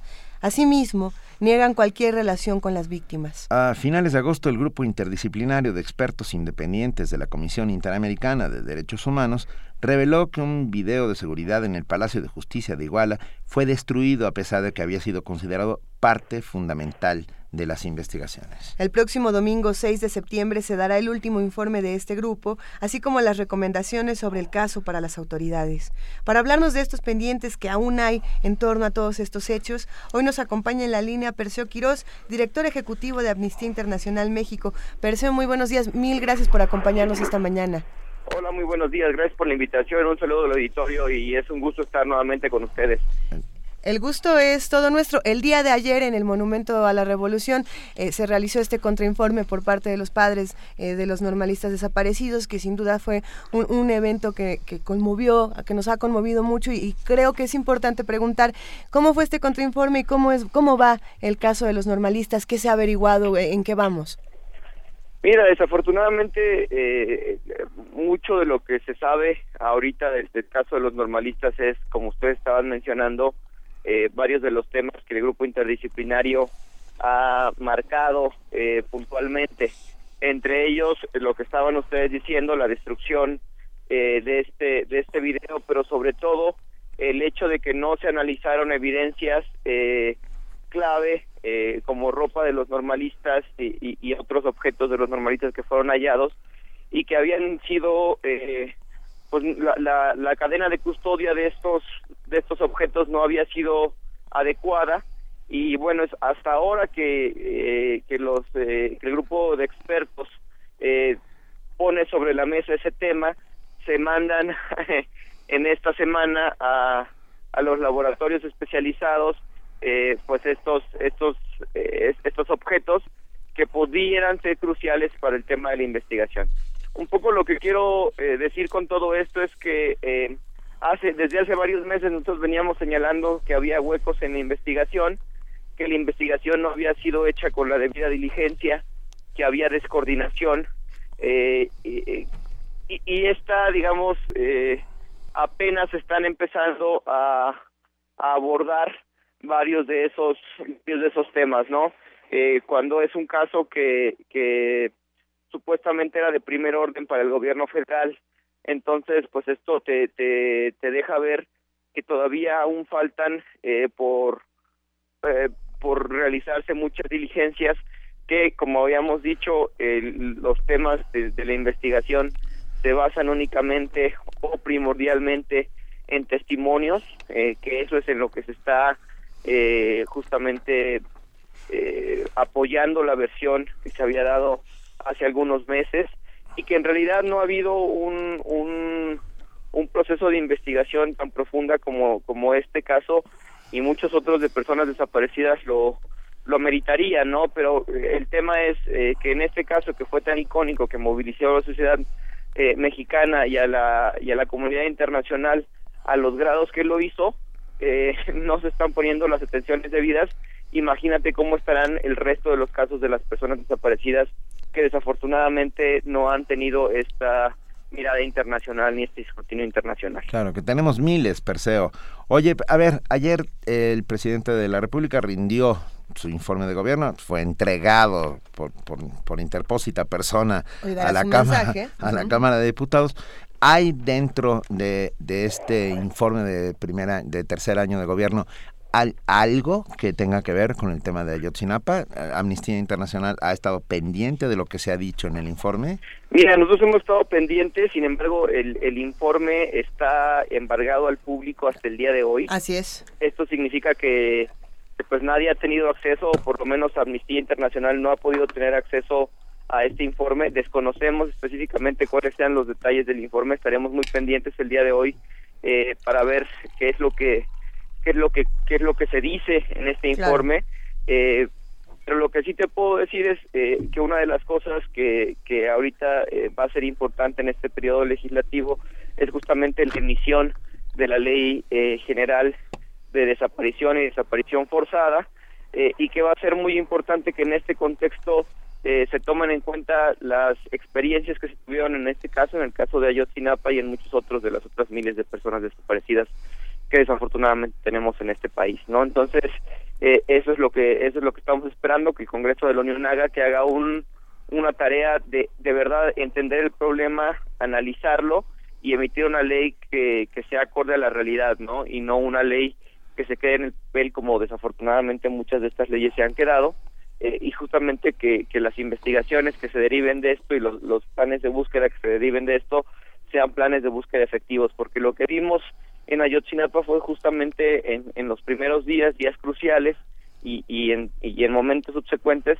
pues unas búsquedas que dejaban mucho que desear, ¿no? Eh, unas búsquedas eh, que parecían eh, más buscar a personas que, que habían sido, que se habían perdido, ¿no? En la ciudad de Iguala, eh, ah, y no búsquedas de, de personas, eh, pues, desaparecidas, como, como el caso lo amerita, ¿no? Claro. Entonces, pues, ese es uno de los grandes temas pendientes, y el otro gran tema pendiente que tenemos es justamente, pues, lo que señalaron también el grupo interdisciplinario, que es eh, la falta de, de- de disposición eh, de las autoridades militares de, de platicar con este grupo interdisciplinario para que se establezca y se esclarezca la verdad eh, de los hechos, ¿no? Y aquí otra vez nosotros repetimos, como siempre lo hemos hecho, no estamos diciendo que, que, eh, que las autoridades militares sean culpables, pero estamos diciendo que jugaron o que pudieron haber jugado un rol eh, importante en esto, que se necesita esclarecer este, este tema y que como todas las autoridades pues deben de estar sujetas a la transparencia, sobre todo en casos de violaciones graves de derechos humanos como es este, ¿no? Entonces, no, no, no se explica esta cerrazón de, de, de no querer contribuir con la información, pues cuando eh, efect- efectivamente las autoridades militares son parte del Estado mexicano y el Estado mexicano eh, debiera de poner todos sus instituciones a disposición eh, para que este caso se resuelva. No, definitivamente, Perseo Quirós. eh, tenemos que estar todos al pendiente del mensaje que va a dar el día de hoy el presidente Enrique Peña Nieto para, vamos a ver cómo es su ejercicio de autocrítica. Eh, si, si me lo permites, me gustaría eh, compartir contigo un breve fragmento del, del contrainforme de los padres de, de Ayotzinapa eh, para que me des tu opinión. Es, es un fragmento muy breve.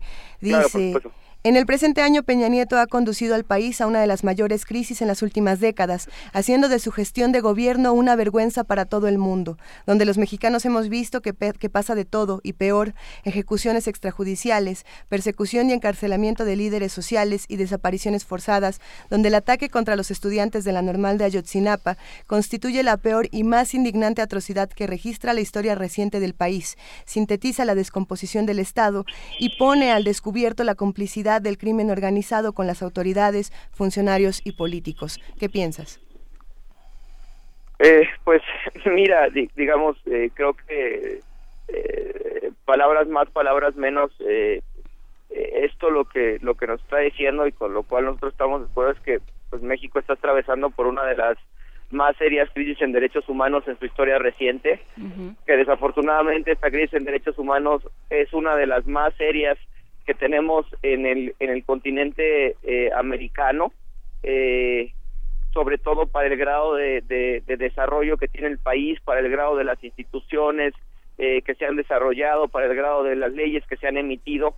Eh, eh, esto es eh, pues prácticamente inaceptable eh, y, y efectivamente un- uno más de estas cuestiones ha sido el que no hemos entendido justamente que estas graves violaciones a derechos humanos tienen un, un impacto eh, y una relación directa pues con la economía en este país y en muchos otros, ¿no? Es decir, eh, pareciera que, que se han intentado to- tocar estos temas como temas eh, independientes, temas aislados, temas que van por cuerda separada, cuando no lo es así, ¿no? No se puede esperar que un país tenga un nivel de desarrollo económico cuando tienes una crisis de las magnitudes que tenemos en México.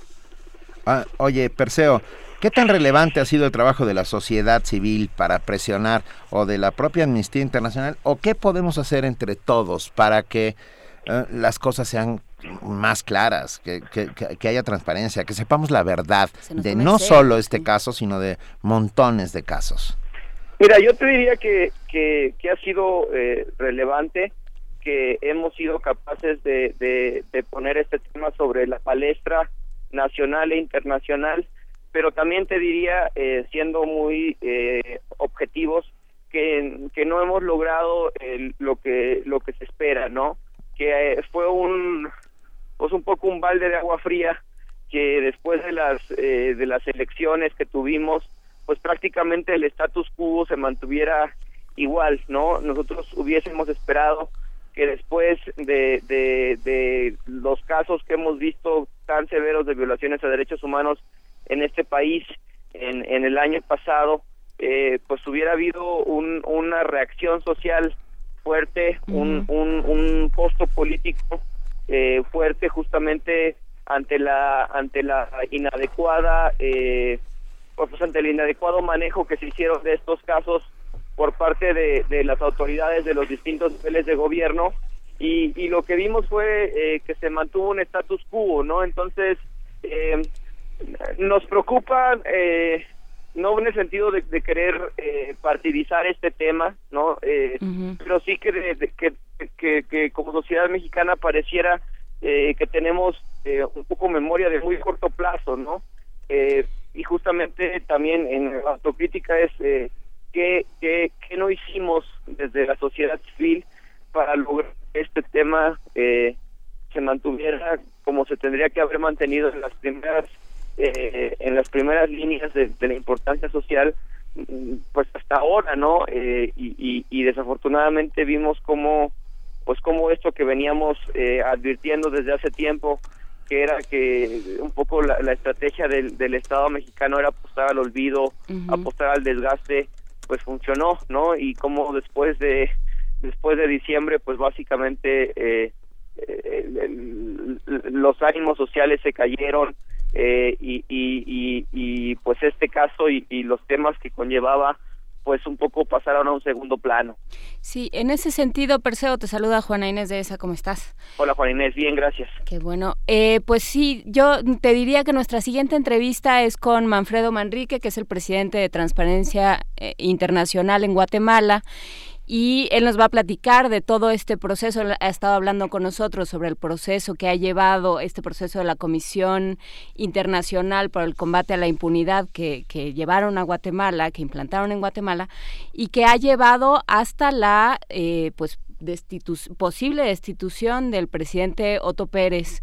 Entonces, ¿qué, les, qué te gustaría que le preguntáramos? ¿Qué sería tu, tu opinión con respecto a este caso? ¿Qué, ¿Qué te despierta el caso Guatemala?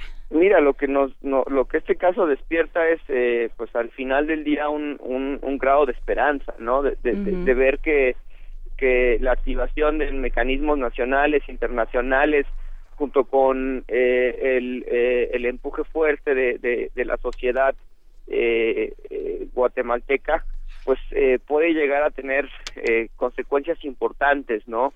Eh, como lo es justamente eh, el que desde los más altos niveles de gobierno no se permite el tema de la impunidad, ¿no? Esa es una de las cosas que vemos en este en este país, ¿no? Que como habíamos dicho, el hilo truena por lo más delgado, si vemos en el caso de Ayotzinapa y en muchos otros, pues las personas que están detenidas y procesadas en todo caso son mandos mandos muy bajos, ¿no? Pero no hay una eh, no hay una eh, investigación sobre sobre la cadena de mando que, que se sigue en, en este y en, y en muchos otros temas. Eh, pues más bien eh, la pregunta sería, eh, pues, eh, ¿cómo fue que, que esto pudo ser efectivo en, en Guatemala, no? ¿Qué circunstancias eh, se alinearon para que para que este tema eh, pudiera llegar a estos puertos donde está llegando el día de hoy? Eh, y evidentemente te, te diría que, que mucho de esto también se empieza a hablar en México, ¿no? Sobre la, la pertinencia de que exista una comisión de la verdad, una comisión internacional, un, un, un, un- un- una serie de, de algún mecanismo dotado de fuerza, pero que esté fuera de, de, de las instituciones tradicionales del, de- de- del Estado mexicano que vemos eh, con tristeza que no están dando eh, los resultados que uno quisiera, ¿no? Desde la Comisión Nacional de Derechos Humanos, que ha tenido eh, un rol desdibujado ya en los últimos meses, ¿no? Que uno hubiese esperado que tuviera un rol fuerte y efectivo, que, que al principio había dado un, signos esperanzadores y que se apagó al final del día, ¿no? Ah, Perseo, ¿cómo entramos a Amnistía Internacional? ¿Cómo ayudamos a Amnistía Internacional? ¿Qué tenemos que hacer?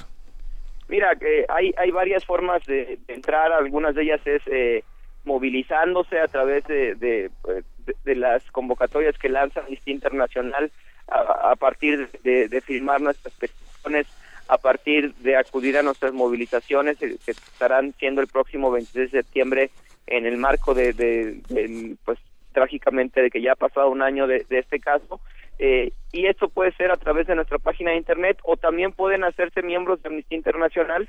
Eh, es, es importante hacerse miembros de Amnistía Internacional justamente porque nos ayudan a mantener la independencia de este movimiento frente frente a, a- al Estado y otros tipos de poderes.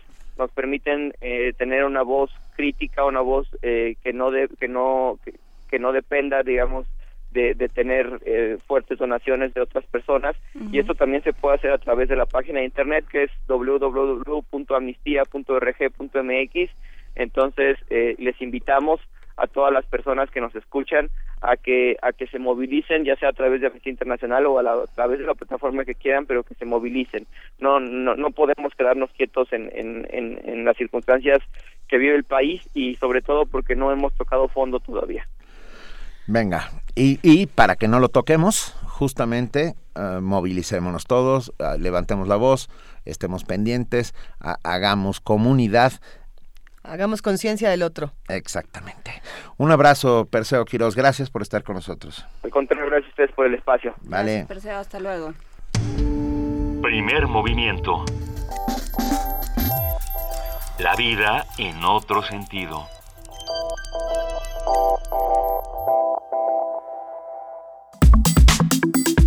Nota Internacional. El presidente de Guatemala, Otto Pérez Molina, perdió su inmunidad en el juicio que enfrenta por posibles actos de corrupción. Así lo determinó este martes el Congreso de ese país. Con 132 votos a favor, el legislativo tomó una decisión histórica. Se necesitaban dos terceras partes, al menos 105 votos, para que el proceso avanzara. No hubo votos en contra, aunque sí hubo 26 legisladores ausentes. El mandatario guatemalteco enfrenta un juicio en el que se le acusa de encabezar una red de corrupción, por lo que el Congreso analizó la recomendación de un comité parlamentario de levantar los fueros al presidente.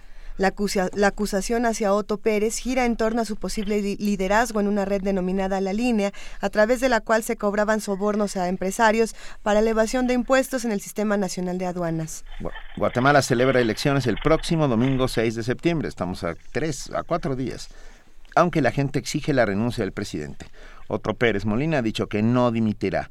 Habrá que ver si llega el 14 de enero, día del cambio de gobierno, para entregar la banda presidencial a quien resulte electo.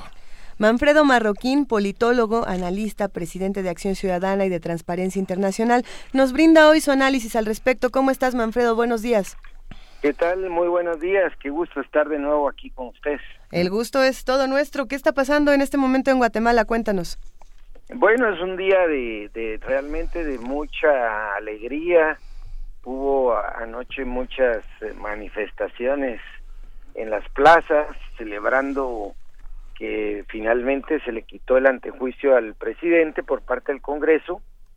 Y eso ahora ya da lugar a que se orden, bueno, la primera orden fue la de arraigo, ya la fiscalía ordenó el arraigo del vicepresidente para evitar al del presidente para evitar que salga del país y la segunda medida seguramente será su orden de captura. Eso es casi inminente en las próximas horas. Eh, primera vez en la historia de Guatemala y de parte de América y de América Latina entera que sucede algo así, ¿no, eh, Manfredo? Sí, sí es primera vez porque lo que ha sucedido es que se destituye a un mandatario. Yo recuerdo también por corrupción el caso de Color de Melo en, Así es. en los 90 en Brasil, pero fue una destitución y pero en este caso no es una destitución. Bueno, el, el Congreso le retira la inmunidad y inmediatamente ahora enfrenta la justicia y por los cargos que se le acusan, eh, prácticamente son cargos que no tienen medida sustitutiva eh, como prisión en cárcel por la gravedad de los cargos, entonces es es un presidente que va- que deja la banda y va al- a la cárcel inmediatamente. ¿Qué, qué sospechas, eh, Manfredo Marroquín, como politólogo, como analista de la realidad guatemalteca de todos los días? ¿Qué sospechas que pueda hacer eh, el presidente Otto Pérez Molina? ¿Cuál piensas que puede ser su reacción? Mira, él, él, él ha sido alguien que siempre ha buscado los peores escenarios para, para sí mismo, para el país y para él mismo. Y ya prácticamente él ya no tiene, no tiene opciones. O sea, simplemente está a la espera de que el juez a cargo del caso instruya su, su detención, porque lo que el abogado que lo defiende ahora está tratando de evitar la detención, eh, diciendo que, que el mandatario se pone a disposición de la ley, pero otra vez los casos por los que se le acusan eh, implican una detención in- eh, inmediata e inminente.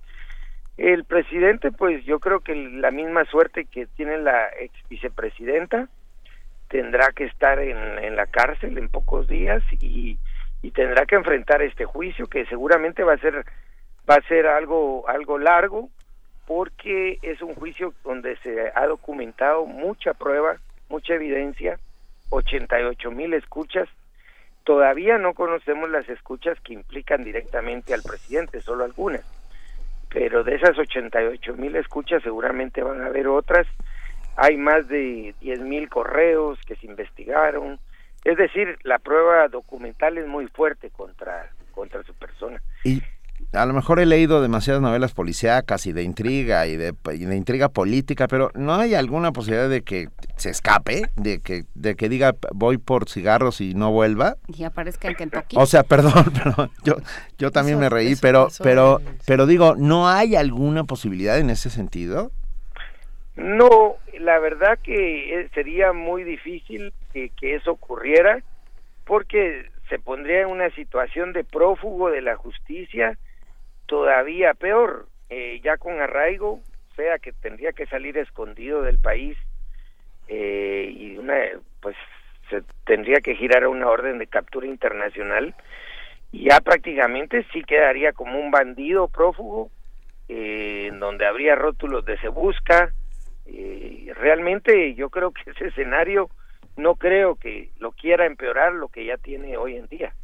Aunque no no se descarta porque él siempre ha buscado eh, los peores escenarios para para su su situación Y sin embargo, eh, Manfredo, creo que lo que lo que ya se conquistó ya no puede volver atrás, digamos, independientemente de la suerte de Otto Pérez Molina, ya hay una conquista a nivel social y a nivel político en Guatemala, me parece a mí. ¿Tú cómo lo ves? Sí, totalmente de acuerdo. De hecho, hay un par de amparos que presentó su defensa. Todavía hace dos días está en la Corte Suprema, pero eh, es tal la, el- la presión social que cualquier decisión que revirtiera lo actuado de parte de la Corte, creo que la gente, sin temor a equivocarme, iría a quemar el edificio de la Corte Suprema de Justicia porque hay mucho hay, hay mucho júbilo por esto y, y echarlo para atrás por una por una decisión judicial creo que tendría consecuencias todavía mucho peores para los otros poderes del Estado que también están, hay que decirlo, bajo cuestión. Ayer el, el, pa- el Congreso, el Palacio del Congreso estaba sitiado literalmente por eh, miles de personas que si el Congreso no hubiera decidido lo que decidió, no hubieran dejado abandonar el recinto a los diputados Sí. hasta que tomaran esa decisión. Manfredo Marroquín, ah, en cuatro días hay elecciones generales en Guatemala para decidir el nuevo presidente de la República. Ah, de alguna otra manera, alguno de estos candidatos, son un montón además, ¿verdad? Sí, son 12. 12. Bueno, ¿alguno de estos candidatos ha aprovechado esta coyuntura, este momento para ah, hacer declaraciones o actos que, que lo congracien con ese pueblo que va a votar? Mira, eh, la verdad es que la mayoría tiene tiene colas, o sea, son candidatos que han participado en otras administraciones y, y no no son muy atrevidos en, en señalar la problemática que del sistema político se cuidan mucho porque se saben con, con un pasado eh, donde también ellos tenían que rendir cuentas. Entonces la mayoría de candidatos con opción han sido muy cuidadosos en no tratar de ser más papistas que el Papa, eh, señalando toda la mafia y la corrupción que había dentro de este gobierno, porque de alguna manera eh, ellos también en sus administraciones pasadas podrían ser alcanzados por alguna investigación. Así que los que lo han hecho son los candidatos que tienen menos opciones, los muy pequeñitos, estarían buscando salir de, esa posición de partido bonsai que le llaman aquí, o sea que no crecen, a ver si logran crecer con, con, pues con esta haciendo denuncia del sistema. Hablábamos ah, en la entrevista anterior, Manfredo, con Perseo Quiroz, quien es el director ejecutivo de Amnistía Internacional México, y mencionábamos el caso de Guatemala como, como una fuente de esperanza para nuestro país, como algo que, que somos, somos muchos los países que quizá eh, podría, en donde se podría emular esta situación. Y la pregunta quizás sería entonces, ¿qué circunstancias fueron las que se alinearon para que hoy, hoy estemos viendo esta futura orden de captura para Otto Pérez Molina? Bueno, sí, esto ha sido un proceso largo y realmente los antecedentes para que este hecho ocurriera se remontan a, al 2000, estoy hablando de 2006, o sea, 2005, 2004 diría yo, en donde las organizaciones de derechos humanos y, y de sociedad civil en general empiezan a demandar que haya un ente investigador realmente autónomo porque la fiscalía no hacía nada sobre las de acusaciones de ataques a activistas de derechos humanos, a periodistas, y de ahí se fue germinando la idea de una de esto que llamamos hoy CICIG, de la Comisión Internacional contra la Impunidad. Hubo suerte de tener dos, tres cancilleres en tres diferentes gobiernos que plantearon la idea en Naciones Unidas, eh, continuaron con el trámite, hasta que Naciones Unidas le tomó la palabra a la propuesta y la y la, apoyó en, una asamblea general. Eh, eso dio paso a que se creara esta comisión eh, con financiamiento de países amigos, eh, de, de, europeos, sobre todo de Estados Unidos, creo que hasta México tuvo participación en financiando esta comisión y finalmente pues se conformó el equipo de investigadores europeos, sudamericanos, estadounidenses, canadienses, y son es esta comisión la que permite empezar a descubrir las mafias dentro del sistema político. Y la llegada del comisionado Iván Velázquez de Colombia, eh, como que por la experiencia que él traía de Colombia, le fue más fácil jalar ese hilo que estaba suelto de, de la prenda y tirarlo y ya desatar prácticamente toda la prenda recordemos que no solo se está investigando al presidente, ahorita hay solicitud de antejuicio contra más de 15 diputados, contra jueces, contra magistrados, es decir, ahorita está interpelado prácticamente y bajo investigación todo lo más alto del sistema de los tres poderes del Estado. Y eh, en ese sentido, para muchos que piensan que esto es el final, yo tengo la sensación de que es el principio. Es el principio de una nueva era en muchos sentidos. Mira, si lo vemos como una novela eh, de estas televisivas, apenas vamos, diría yo, por el capítulo 10 de unos 100. Eh, creo que esto está empezando efectivamente porque hay muchos otros casos en camino eh, que tiene la CICIG. Ya, como te reitero, hay acusaciones contra muchos diputados por participar precisamente en en actos ilícitos, muchos de corrupción, pero muchos de crimen organizado, también contra alcaldes y contra jueces.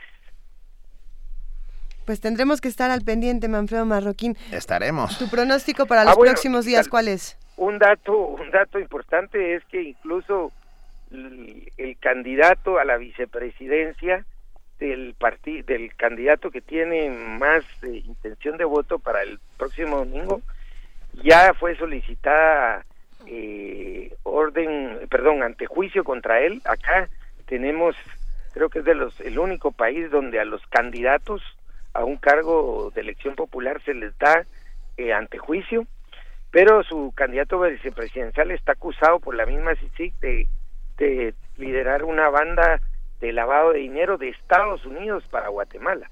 O sea, no de acá, no de Guatemala allá, sino de Estados Unidos a Guatemala y está ya, o sea, el próximo que podría ser presidente ya tiene a su vicepresidente señalado de eh, liderar una banda de, de, lavado de dinero. a capítulo 10 de esta novela de muchos, de muchos capítulos que vienen encima. ¿Te importaría recibir una llamada nuestra la semana que viene para contarnos eh, acerca de qué ha sucedido y el resultado de las elecciones presidenciales en tu país? No, al contrario, será un gran gusto otra vez estar con ustedes. No, para nosotros es de verdad un inmenso placer. Además, tener de primera mano esta información que nos sirve a todos para ir sabiendo cómo funciona otros mundos posibles, como bien lo llamamos aquí todos los jueves. Así es. Un enorme abrazo, Manfredo Marroquín, politólogo. Igual para ustedes. Gracias, politólogo, analista, presidente de Acción Ciudadana y de Transparencia Internacional. Muchas gracias y mucha suerte para todos los guatemaltecos. Gracias, gracias. gracias. Primer movimiento. Donde todos rugen, el puma ronronea.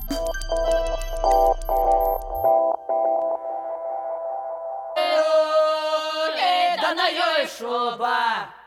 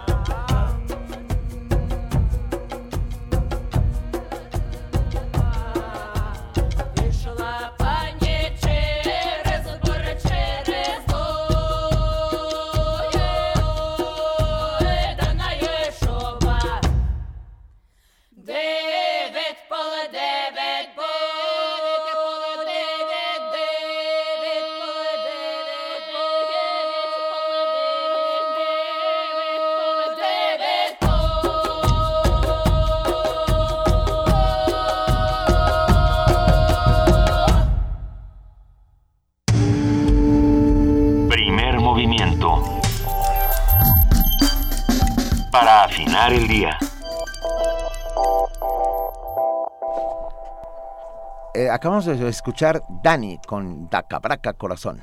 Daca Braca, esta, esta Hace mucho que no mujer veíamos que... a Taca Braca.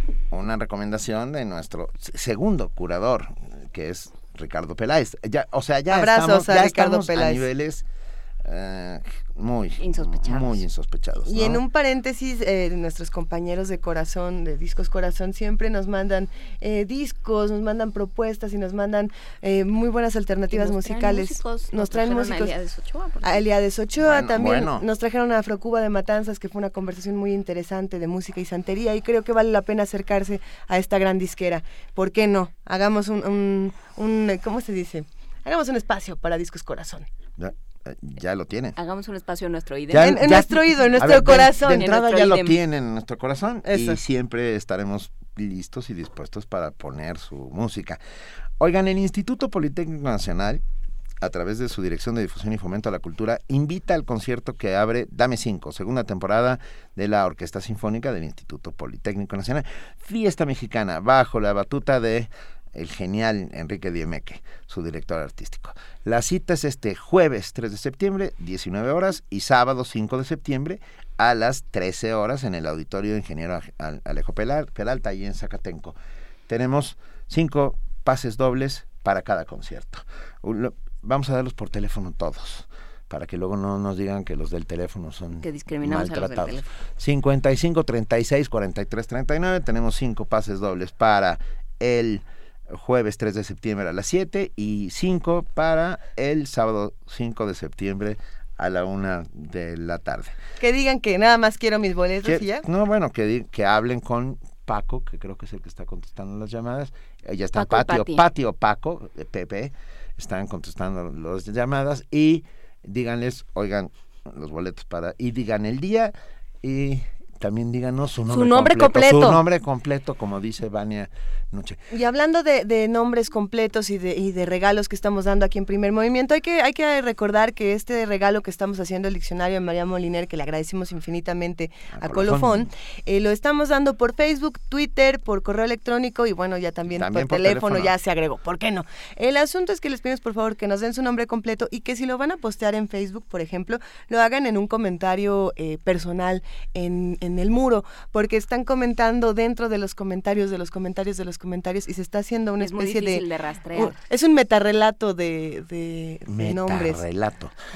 como Inception. Bueno, Qué bonito, como Inception. Ok. Ok, ah, vamos a otra cosa. A ver, tenemos un poco de tiempo. Ah, queremos solidarizarnos de entrada con nuestros compañeros y amigos, los colegas de Canal 22 que están en este momento dando una lucha por por reintegrarse a sus actividades. Llevan muchos años trabajando en la dirección de noticias. Me refiero, entre otros, a Irma Evangelina Gallo, a, a Sin Rodríguez y, a todos ellos. De verdad, un enorme abrazo. Y sobre todo, lo que queremos aquí es hacer un llamado. No, es para variar. Lo que queremos es lo mismo que queremos siempre, Pinky, que, que nos expliquen. ¿Viste? A ver, lo que queremos es que nos expliquen, ¿no? De, el canal 22 es un canal que como público contribuyente pagamos todos. Exactamente. Paga usted que nos escucha, es como Radio UNAM, también lo pagamos todos. Entonces, eh, pues que nos den una explicación esas personas que trabajan para nosotros, que nos digan exactamente qué fue lo que sucedió. O sea, no se trata de culpar a nadie, se trata de pedir explicaciones. Y creo que tenemos como... Derecho a las explicaciones, público y como contribuyentes y, y como auditorio tenemos derecho y obligación de pedir explicaciones. Una vez. Además, sobre todo porque queremos al Canal 22, porque es un referente en nuestra vida cotidiana y en la vida cotidiana de este país como uh, sinónimo de cultura y de acercamiento de, de, las bellas artes y todas aquellas a, a la gente. Y bueno, otra vez es el canal es nuestro, de todos. De verdad, un abrazo a todos los colegas y compañeros. Marco Laracar también es uno de los que están eh, eh, dando esta batalla. Esperemos que las nuevas autoridades eh, de la Secretaría de Educación Pública, bueno, intervengan para que nos expliquen y que se solucione este conflicto. Como siempre la pregunta es por qué solidarizarnos en estas causas y es porque no es la única, son tantas las preguntas que no tienen respuesta en este país que no podemos dejarlas pasar, no puede haber una sola interrogante más que se quede flotando. Canal 22 nos solidarizamos con lo que está sucediendo y también seguimos pidiendo respuesta por todos los desaparecidos, seguimos pidiendo respuesta y vamos a ver qué pasa con este informe. Mañana empezaremos el día, les traeré los resultados de los premios nacionales de periodismo. Ah, tenemos un, ¿Eh? nuestro hombre en el Premio Nacional tenemos de Periodismo. nuestro nuestro infiltrado en el Premio Nacional de Periodismo. Muy bien. Mañana, hoy se darán a conocer los nombres, pero bueno, mañana ustedes los tendrán también aquí ¿Y va a haber primer. chismes? ¿Nos vas a ¿Eh? dar chismes? No puedo, no puedo, pero pero ganaron, pero hay hay ganadores. Este, Ay. nos vamos a una pausa, gracias. Primer movimiento. Donde la raza habla.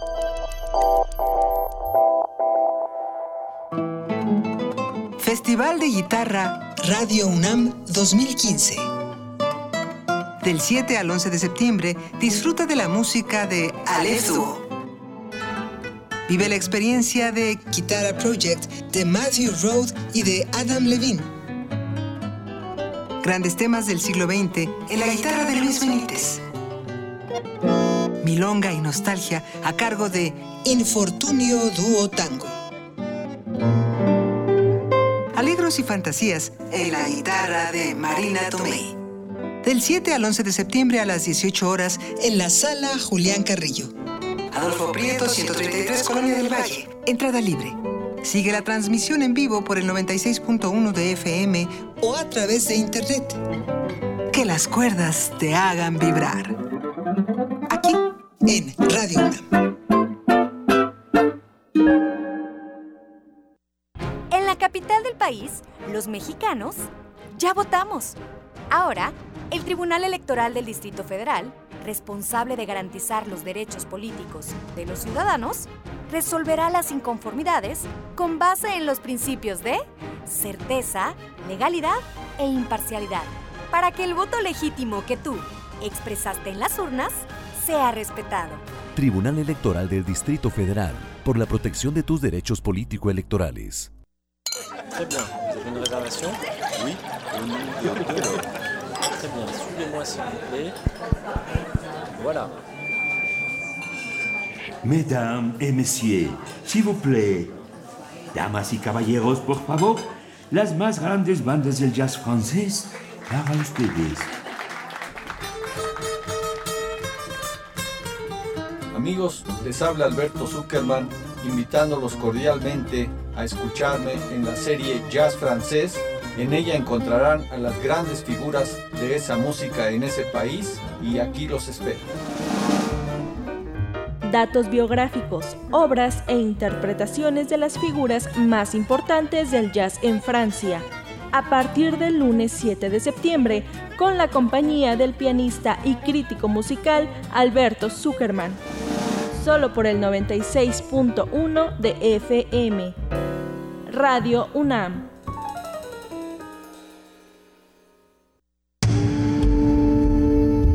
Primer movimiento. Información azul y oro.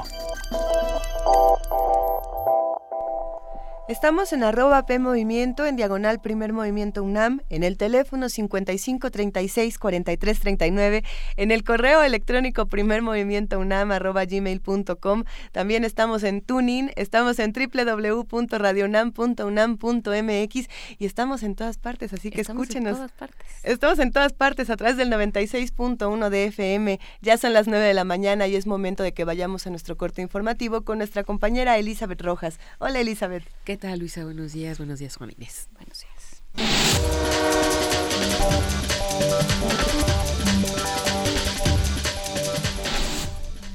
El presidente de Venezuela, Nicolás Maduro, anunció este martes la extensión del estado de excepción en otros cuatro municipios fronterizos con Colombia, para que el Estado disponga de las medidas oportunas que permitan atender eficazmente la situación coyuntural. Por ello, a partir de este martes fueron cerrados los pasos de los municipios Lobatera, Panamericano, García de Evía y Ayacucho. Representantes de la ONU en Colombia visitaron la zona fronteriza con Venezuela. Una misión de representantes del Sistema de Naciones Unidas en Colombia se trasladó hacia la región fronteriza con Venezuela, donde ha podido valorar el esfuerzo del gobierno colombiano para atender las necesidades de los retornados y deportados. En un comunicado se informó que la delegación, encabezada por el coordinador residente y humanitario Fabricio Horschild, pudo constatar que a pesar de los esfuerzos nacionales, persisten necesidades en albergues, registro, agua y saneamiento, salud y que hay vacíos en protección.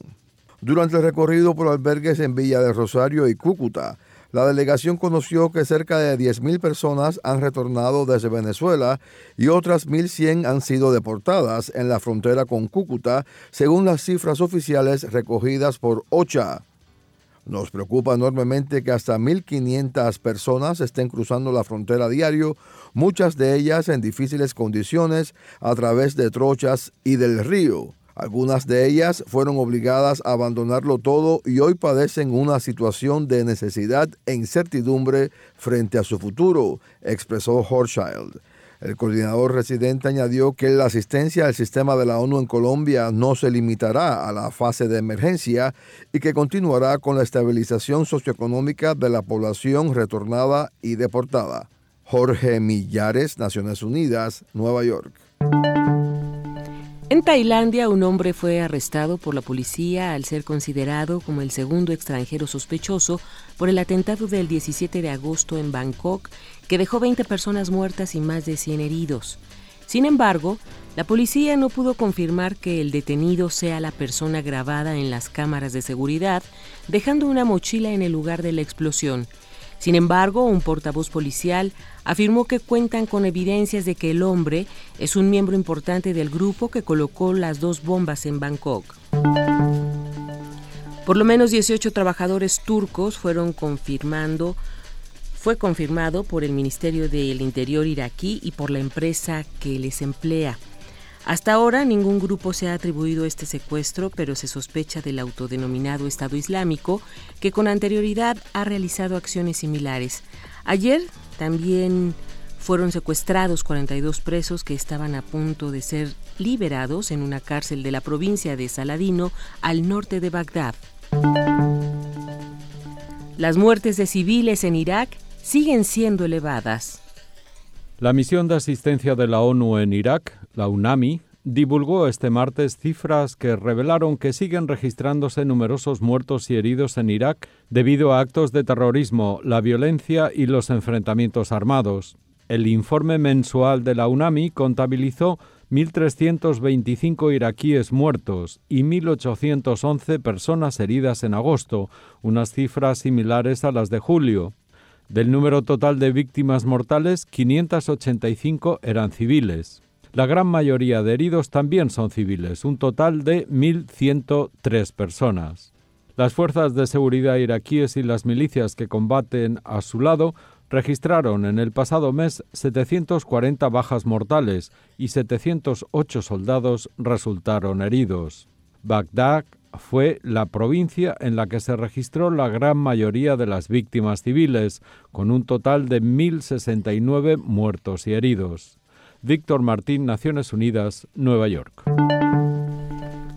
En información nacional será este miércoles cuando el tercer informe de gobierno del presidente Enrique Peña Nieto sea difundido públicamente en Internet. Ayer la Coordinación de Comunicación Social informó que el documento estaría a disposición de la ciudadanía hasta este miércoles al mediodía, cuando el presidente Enrique Peña Nieto ofrezca un mensaje a la nación. La diplomacia mexicana sabe cómo humillar a los diplomáticos de Centroamérica que buscan ofrecer asistencia consular a los migrantes que transitan por México. Así lo informó el sacerdote Alejandro Solalinde, director del albergue Hermanos en el Camino de Ixtepec, Oaxaca, durante una conferencia en el Colegio de la Frontera Norte en Tijuana. Dijo que los diplomáticos le han relatado cómo sus contrapartes mexicanas los hacen esperar, no los toman en cuenta y se dirigen a ellos con lenguajes que no son adecuados para personas que representan a un país. Por ello, aseguró Solalinde, en México, a pesar de que el gobierno dice defender los derechos humanos, en la práctica es un desastre, como se puede ver con la política migratoria. El Tribunal Estatal del Estado de Morelos validó la elección de presidente municipal de Cuernavaca.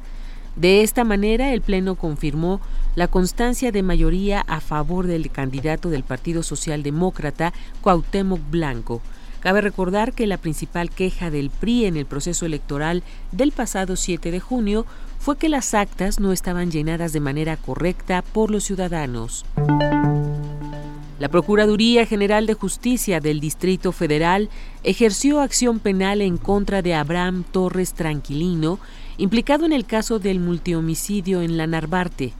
Mediante un comunicado, la dependencia señaló que el ex policía fue consignado ante el juez 25 penal del reclusorio Oriente por su probable responsabilidad en la comisión de delitos de homicidio, feminicidio y robo.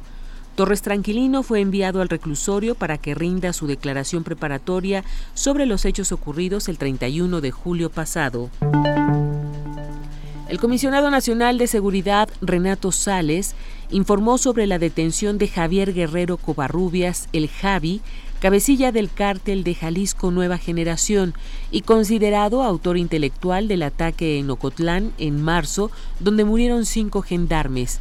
El comisionado señaló que el Javi está acusado de tráfico de drogas, extorsión y secuestro, además del homicidio de civiles y agentes de la Policía Federal en el estado de Jalisco. El seguimiento a la investigación de los hechos acontecidos el pasado 19 de marzo en el municipio de Ocotlán, Jalisco, cuando integrantes de un grupo criminal que opera en este estado emboscaron y privaron de la vida a cinco elementos de la División de Gendarmería de la Policía Federal que realizaban labores de patrullaje y a dos civiles, los agentes federales desarrollaron labores de inteligencia que permitieron identificar al presunto autor intelectual de este ataque. De acuerdo con trabajos de campo y gabinete que se prolongaron por más de cinco meses, quedó claro que Guerrero Covarrubias es quien presuntamente ordenó la agresión contra el personal de la Policía Federal y actualmente operaba desde el municipio de Zapotlanejo.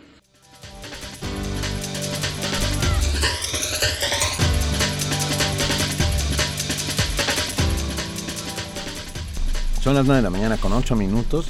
Muchas gracias a nuestra compañera Elizabeth Rojas por este corte informativo. Nos vemos mañana a las 8 de la mañana. Hasta mañana, buen día para todos. Primer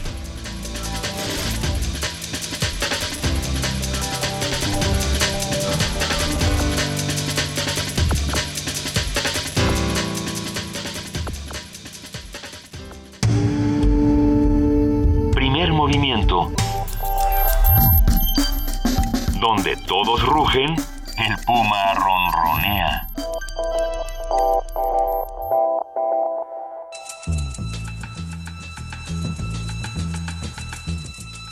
Es hora de poesía necesaria.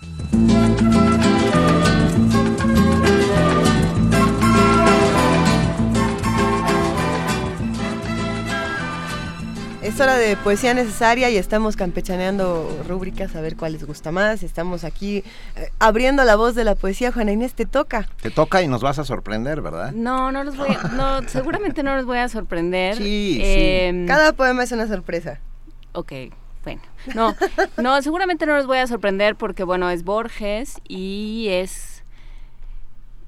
Y es un poema de cosas que terminan y de cosas y de conciencias que uno va tomando en, en la vida. Es límites. De estas calles que ahondan el poniente, una habrá, no sé cuál, que he recorrido ya por última vez, indiferente y sin adivinarlo, sometido a quien prefija omnipotentes normas y una secreta y rígida medida a las sombras, los sueños y las formas que, te, que destejen y tejen esta vida. Si para todo hay término y hay tasa, y última vez, y nunca más, y olvido, ¿quién nos dirá de quién en esta casa sin saberlo nos hemos despedido? Tras el cristal ya gris la noche cesa, y del alto de libros que una trunca sombra dilata por la vaga mesa, alguno habrá que no leeremos nunca. Hay en el sur más de un portón gastado con sus jarrones de mampostería y tunas, que a mi paso está vedado como si fuera una litografía. Para siempre cerraste alguna puerta, y hay un espejo que te aguarda en vano. La encrucijada te parece abierta, y la vigila, cuadrifronte, Jano. Hay, entre todas tus memorias, una que se ha perdido irreparablemente no te verán bajar a aquella fuente, ni el blanco sol, ni la amarilla luna. No volverá tu voz a lo que el persa dijo en su lengua de aves y de rosas, cuando el ocaso ante la luz dispersa, cuando al ocaso ante la luz dispersa quieras decir inolvidables cosas. Y el incesante ródano y el lago, todo ese ayer sobre el cual me inclino, tan perdido estará como Cartago que con fuego y con sal borró el latino. Creo en el alba oír un atareado rumor de multitudes que se alejan. Son los que me han querido y olvidado. Espacio y tiempo y Borges ya me dejan. Primer movimiento. Escucha la vida con otro sentido. No está nada mal Borges para las 9 a 11 de la mañana. Está muy bien. ¿Nos gustó? ¿Nos gustó, Juan Y esa Inés? pregunta, de, eh, ¿quién nos dirá de quién en esta casa sin saberlo nos hemos despedido? ¿no? Siempre pues hay una despedida que uno no, que uno no conoce. O que no acaba de hacer, o que, híjole, montones de cosas. A todos los amigos que están haciéndonos el favor de hacer comunidad con primer movimiento y están entrándole para llevarse el diccionario de María Moliner, les recordamos que hay que poner gracias colofón En el hashtag. su- y sus dos nom- y sus dos este eh, palabras. Palabras. preferidas más su nombre completo. A ver, aquí nos mandaron Cabizbajo y Autómata. Nos la manda bonito. Adriana Casiano. Le mandamos un abrazo sea, a Adriana Casiano. Compa Chino Rosas, te rogamos que pongas tu nombre eh, y, y- y que nos pongas. ah, bueno, y también Aneles, a, a Amparo Correa Sánchez, Elena Amparo Correa Sánchez. No funcionan la- los conjuros, los conjuros mágicos. Ven a mí, diccionario. Eh. Conjúrote triste Plutón, como en la Celestina. Diccionario Ven a mí nos gustó muchísimo, muchísimo, pero te rogamos que, que pongas el hashtag. Les cuento por qué es la lógica del hashtag, porque va a ser mucho más fácil sacar de nuestra línea del tiempo, del Twitter o, o del Facebook, aquellos que estén, que no solamente hagan comentarios, sino que estén eh, apostando o jugando por el diccionario. Hoy tenemos este deseo de que gracias Colofón se vuelva trending topic. Queremos que consulten todo el catálogo, el catálogo que Colofón ofrece para todos nosotros, que, que se acerquen a las editoriales. También, bueno, escríbanos arroba P Movimiento, diagonal Primer Movimiento UNAM y cuéntenos, ¿ustedes qué están leyendo en este momento? ¿Qué libro nos recomiendan? Estamos, como saben, hacemos nuestra, nuestra antología de poesía aquí todos los días. Mándenos los poemas, mándenos qué, qué les gustaría escuchar aquí en la De nuevo, estamos en arroba P Movimiento, diagonal Primer Movimiento UNAM. Tenemos teléfono que es 55 36 43 39 y tenemos correo electrónico que es primer movimiento UNAM arroba gmail.com. Lo repetimos para que pues nos sigan escribiendo y sigamos aquí todos juntos haciendo esta comunidad tan grande. Y también gracias al- a todas las editoriales que nos están mandando sus textos, porque Y sí, eso es, eh, eso es un amable recordatorio a las editoriales que todavía no nos mandan libros para la caja mágica, que, no, nos manden libros para la Bueno, caja. pero gracias a Planeta, eh, gracias a Océano, gracias al Fondo de Cultura Económica, Eh, gracias a, a, a- a todas No, la- a Sidcli, que A de manera tan amable nos mandó 10 ejemplares de sopa de muñecas, gran libro. sin pedirlos. Sin pedirlos, de manera, por- nada más porque les dieron ganas y porque hemos- es un libro del que hablamos mucho porque nos gusta. Gracias al Madía que también nos ha compartido diferentes ejemplares. Gracias a la UNAM, por supuesto, porque su dirección de publicaciones nos surte todo el tiempo y, y de Y verdad. la dirección de literatura, Y ayer mandaron, ayer mandaron un volumen, ya no lo viste Benito, un volumen de eh, los textos periodísticos de Efraín Huerta. Oye. Habrá- ah, ¿verdad? ¿Y Del ese va a la caja mágica? No sé todavía. no sé a ver. todavía porque Benito va a pasar antes a, a verlo. Nada más a, a darle un abracito al libro, que es algo que todos debemos hacer.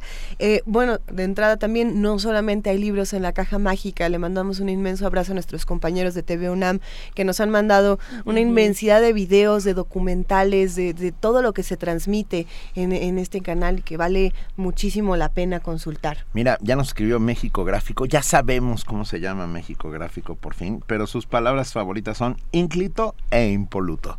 Me gustan las dos. Alguien mandó eh, que le gustaban ilusión y desilusión porque eran eternamente cíclicas. Ay, qué bonito. Eso me gustó mucho. Y también eh, Mónica Vega Pérez, que nos mandó Frangollón cotidiano. ok. Bueno, también puede uno inventar las suyas. Patria Esperanza, Ricardo Valdés, Cabizbajo y Autómata, Adriano Adriana Casiano, Víctor Torres nos manda Caricia y Noctámbulo, qué bonito. Omar Alba, Omar Alba nos da las gracias por los boletos para la Sinfónica del Politécnico Nacional.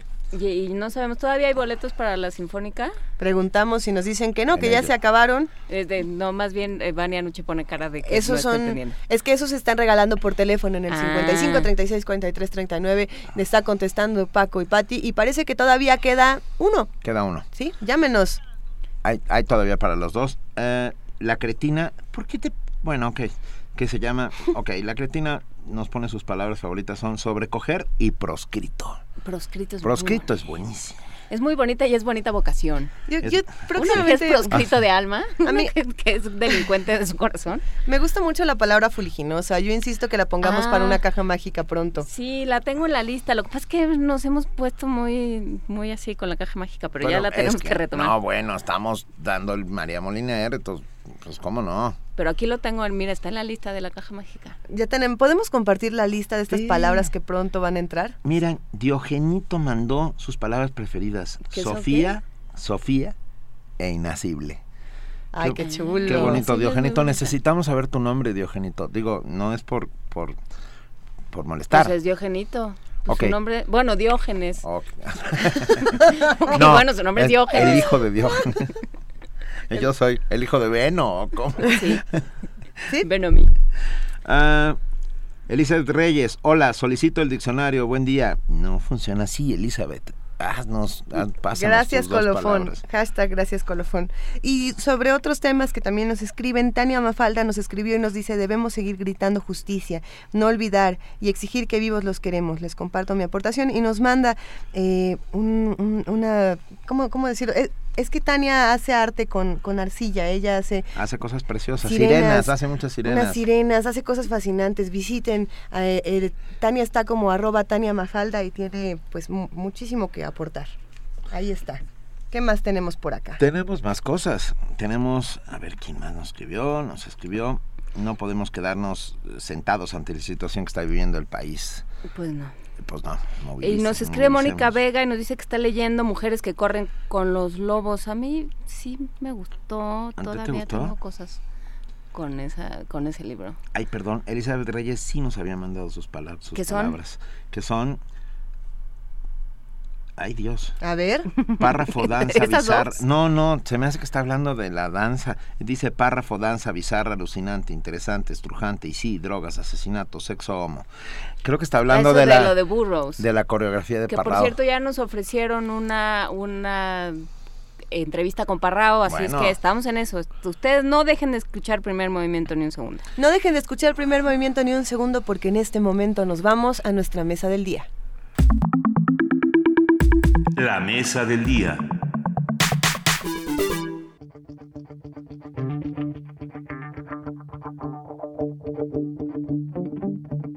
Cuando hablamos de insurrección, hacemos referencia a un movimiento generalizado contra el poder dominante o contra el gobierno.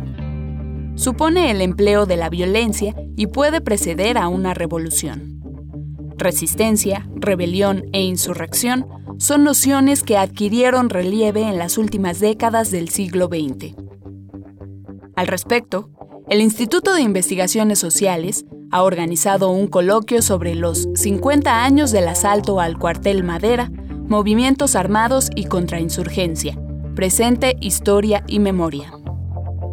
El asalto ocurrió el 23 de septiembre de 1965. Un grupo de 13 personas bajo el mando de Arturo Gamiz y Pablo Gómez intentó sorprender a los soldados y apoderarse de la guarnición militar de Ciudad Madera, Chihuahua. El coloquio será los días 7 y 8 de septiembre en la sala de usos múltiples del instituto. Participarán Manuel Perlo Cohen, Lorenzo Meyer, Pilar Calveiro, Verónica Oiquión y Patricia Martín, entre otros investigadores. Son las 9 y 20 de la mañana. Las nociones de insurrección fueron adquiriendo mayor importancia en las últimas décadas del siglo XX, al tiempo que lo que se conocía por insurrección fue evolucionando. Hoy hay quienes hablan de la cultura de resistencia y también hay quienes tratan de evitar el término revolución y prefieren usar el de rebelión. ¿A qué se debe esto? ¿Qué se entiende hoy por resistencia, insurrección, rebelión? Para respondernos todas estas preguntas, hoy nos acompaña Eugenia Lier, doctora en Historia por la Escuela de Altos Estudios de Francia, investigadora del Instituto de Investigaciones Sociales y profesora del Colegio de Estudios Latinoamericanos de la UNAM. Ella también nos va a brindar detalles sobre el coloquio a 50 años del ataque al cuartel Madera. Muy buenos días, ¿cómo estás Eugenia? Gracias por acompañarnos aquí en cabina. Hola, buenos días. Gracias a ustedes por la invitación. Nos volvemos a encontrar Sí, aquí. Es un placer. A ver, vamos, vamos definiendo. Ah, rebelión, insurrección, revolución, eh, ¿son todos sinónimos? Creo que sí, creo que es más una cuestión de en qué momento se utiliza qué palabra. Como lo mencionaban ya ustedes en este momento, eh, revolución es una palabra que quizá ha quedado en desuso. ¿No? porque implica como una cierta época, la Guerra Fría, los años 60, 70. Y luego se institucionalizan, Y entonces ahí- bueno, por supuesto, por supuesto, por supuesto. ¿no? Además en México tiene un, un sentido particular. ¿no? Entonces creo que es por eso, más que hoy no se utiliza la palabra revolución, que porque no sea lo mismo. ¿Qué palabras utilizamos hoy en día y cómo, por qué, por qué hacemos uso de esas palabras en específico? Sí, creo que es más efectivamente rebelión. Eh, insurrección, eh, anti algo, anti globalización, por ejemplo, anti movimientos. Eh, y creo que se trata más porque mm, la revolución sí eran una serie de personas, muchas veces pequeños grupos que lideraban lo que se iba a conocer como la revolución. Y hoy en día no existe tanto ese tipo de movimiento, ¿no? Es mucho más una indignación generalizada que busca ser eso, una rebelión en contra de algo, pero que no tiene tampoco forzosamente un proyecto político claro de hacia dónde va. Por supuesto, este ataque de hace 50 años al cuartel Madera, que es de alguna manera la primera acción armada de la Liga Comunista 23 de septiembre, Ah, marca sin lugar a dudas una nueva fase en la relación entre el gobierno y los grupos que decidieron tomar las armas para eh, oponerse a él. ¿Puedes contarnos un poco sobre todo este contexto, Eugenia? Sí, sí. Eh, en realidad hay algunos autores que plantean que en México nunca, nunca ha dejado de haber guerrilla. ¿No? Lo que decía Montemayor, acerca de la guerrilla recurrente, Es decir, como que se apaga por ciertos momentos y luego vuelve a iniciar. Ahí tenemos a Jaramillo a finales de los años 50, a principios de los 60, ¿no? Hay muchos movimientos armados que en general eh, se insubordinaban frente al gobierno porque pedían demandas a veces muy simples, ¿no? Cosas muy concretas que tenían que ver con las escuelas como Lucio Cabañas, Genaro. Vázquez, ¿no? Eh, que ni siquiera que ni siquiera era que quisieran eh, cambiar forzosamente en un inicio el sistema político mexicano o quitar al gobierno. Eran demandas muy concretas las que querían, pero como no se veían eh, cumplidas sus demandas, entonces iniciaban la guerrilla. Sí, sí, me estaba, estaba pensando en, en Beirut, que es algo que no hemos platicado, pero en Beirut ahorita hay un movimiento importante que empezó porque no se recolectaba la basura. Es un movimiento que se llama Justink, ¿no? O sea, ese ha sido como el grito de guerra, apestan.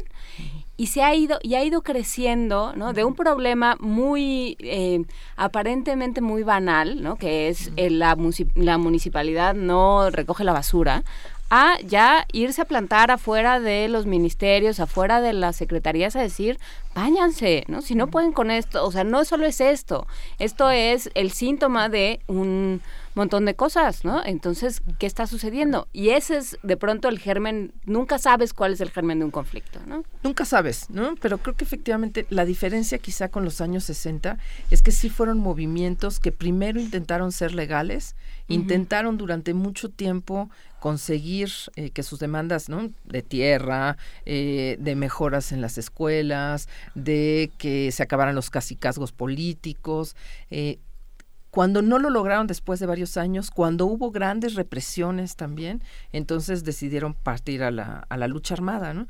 Y efectivamente, el de los años eh, de 1965, eh, cuando el grupo popular guerrillero eh, al frente de Arturo Gamis y de Pablo Gómez decide eh, lanzarse a la guerrilla, es lo mismo, ¿no? Es en contra de un cacicazgo en Chihuahua.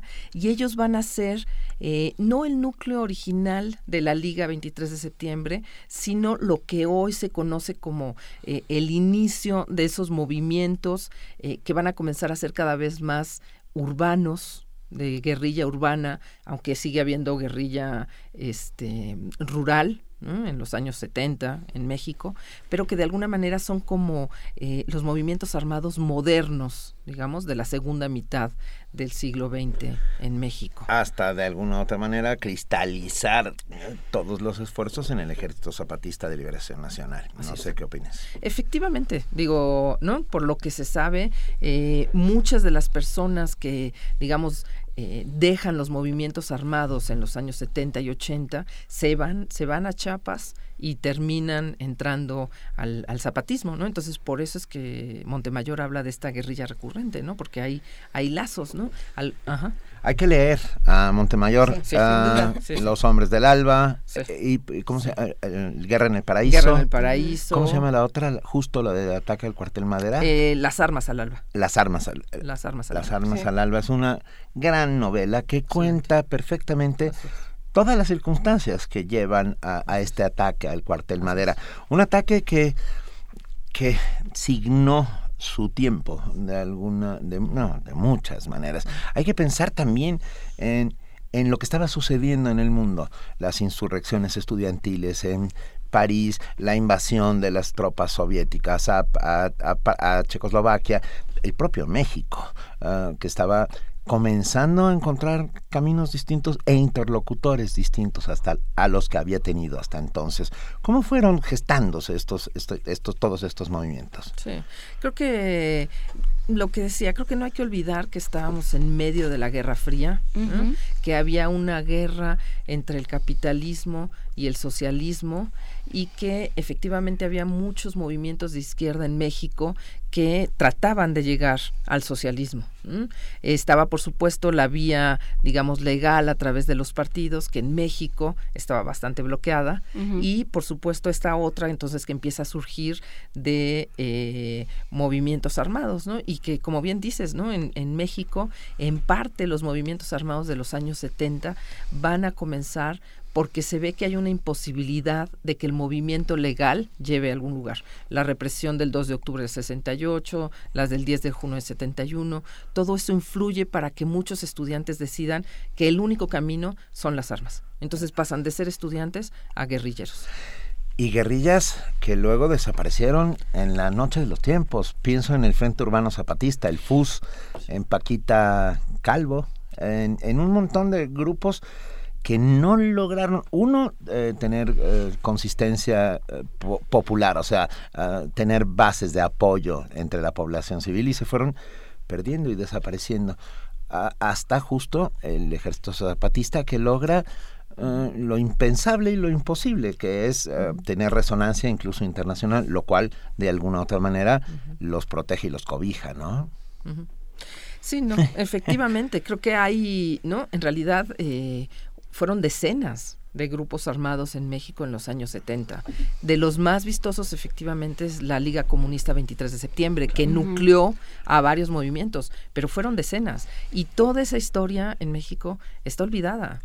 Pero, ¿y dónde está, digamos, eh, Hoy en día. ajá, porque eh, un poco la, en el coloquio, en la, en el planteamiento del coloquio está la idea de memoria, pero también habrá algo, supongo, como de revisitar, de, de repasar que dónde está eso ahorita, ¿no? Porque, porque Benito decía desaparecieron la noche de los tiempos, realmente desaparecieron. ¿Qué, qué pasa hoy? ¿Qué, qué tenemos hoy en lugar de las guerrillas que tuvimos a med- mediados del siglo XX?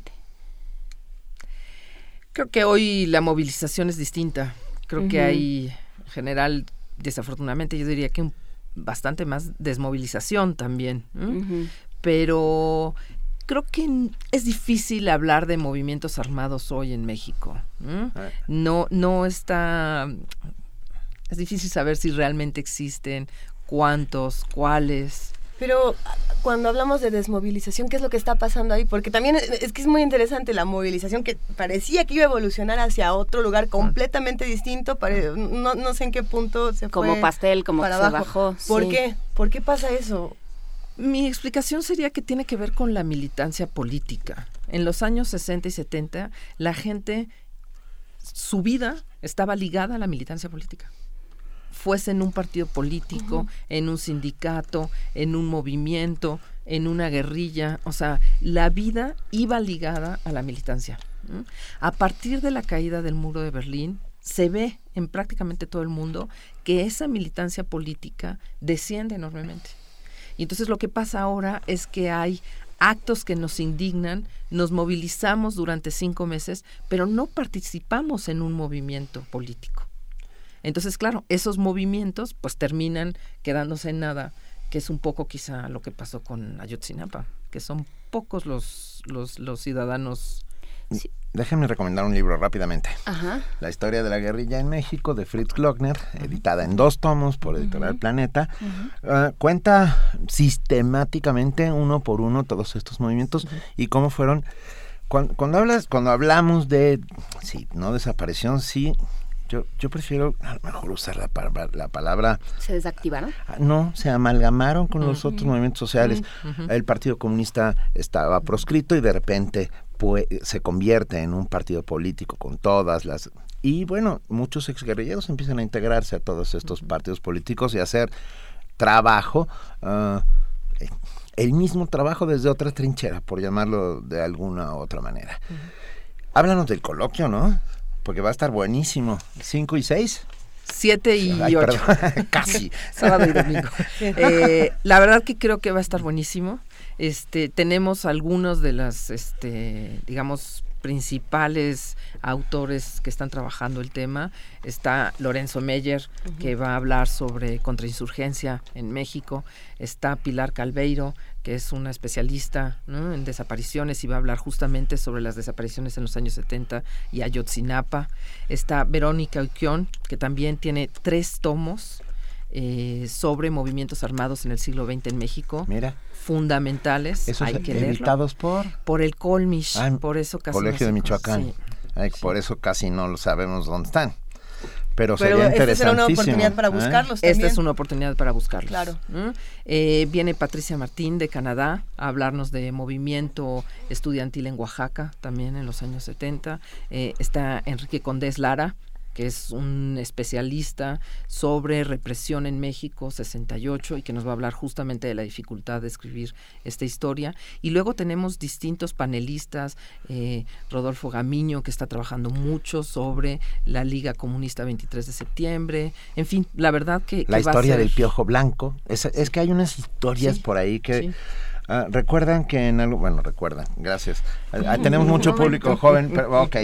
En algún momento, El uh, público joven que es lector y que también ya es- hace parte de sus recuerdos todo esto. Sí, a mediados de los años 70 se intentó secuestrar a Margarita López Portillo en la colonia Condesa y uno de los, apare- eh, parece ser que era la Liga Comunista 23 de septiembre, y uno de los autores de este intento de secuestro fue el Piojo Blanco, que se convirtió en una suerte de símbolo de todos lo- o sea, el poder lo utilizó como el gran símbolo de solo faltaba poner el cartel de se busca en las ¿El Piojo esquinas de las calles, el Piojo Blanco. Esa es una historia, pero además es una historia de traiciones, la historia de la guerrilla mexicana, de muchas maneras. eh, Y eso también hay que contarlo. Se llama Memoria Roja, el libro, Sí, los dos Memoria libros de, Roja. de, de Fritz Glockner.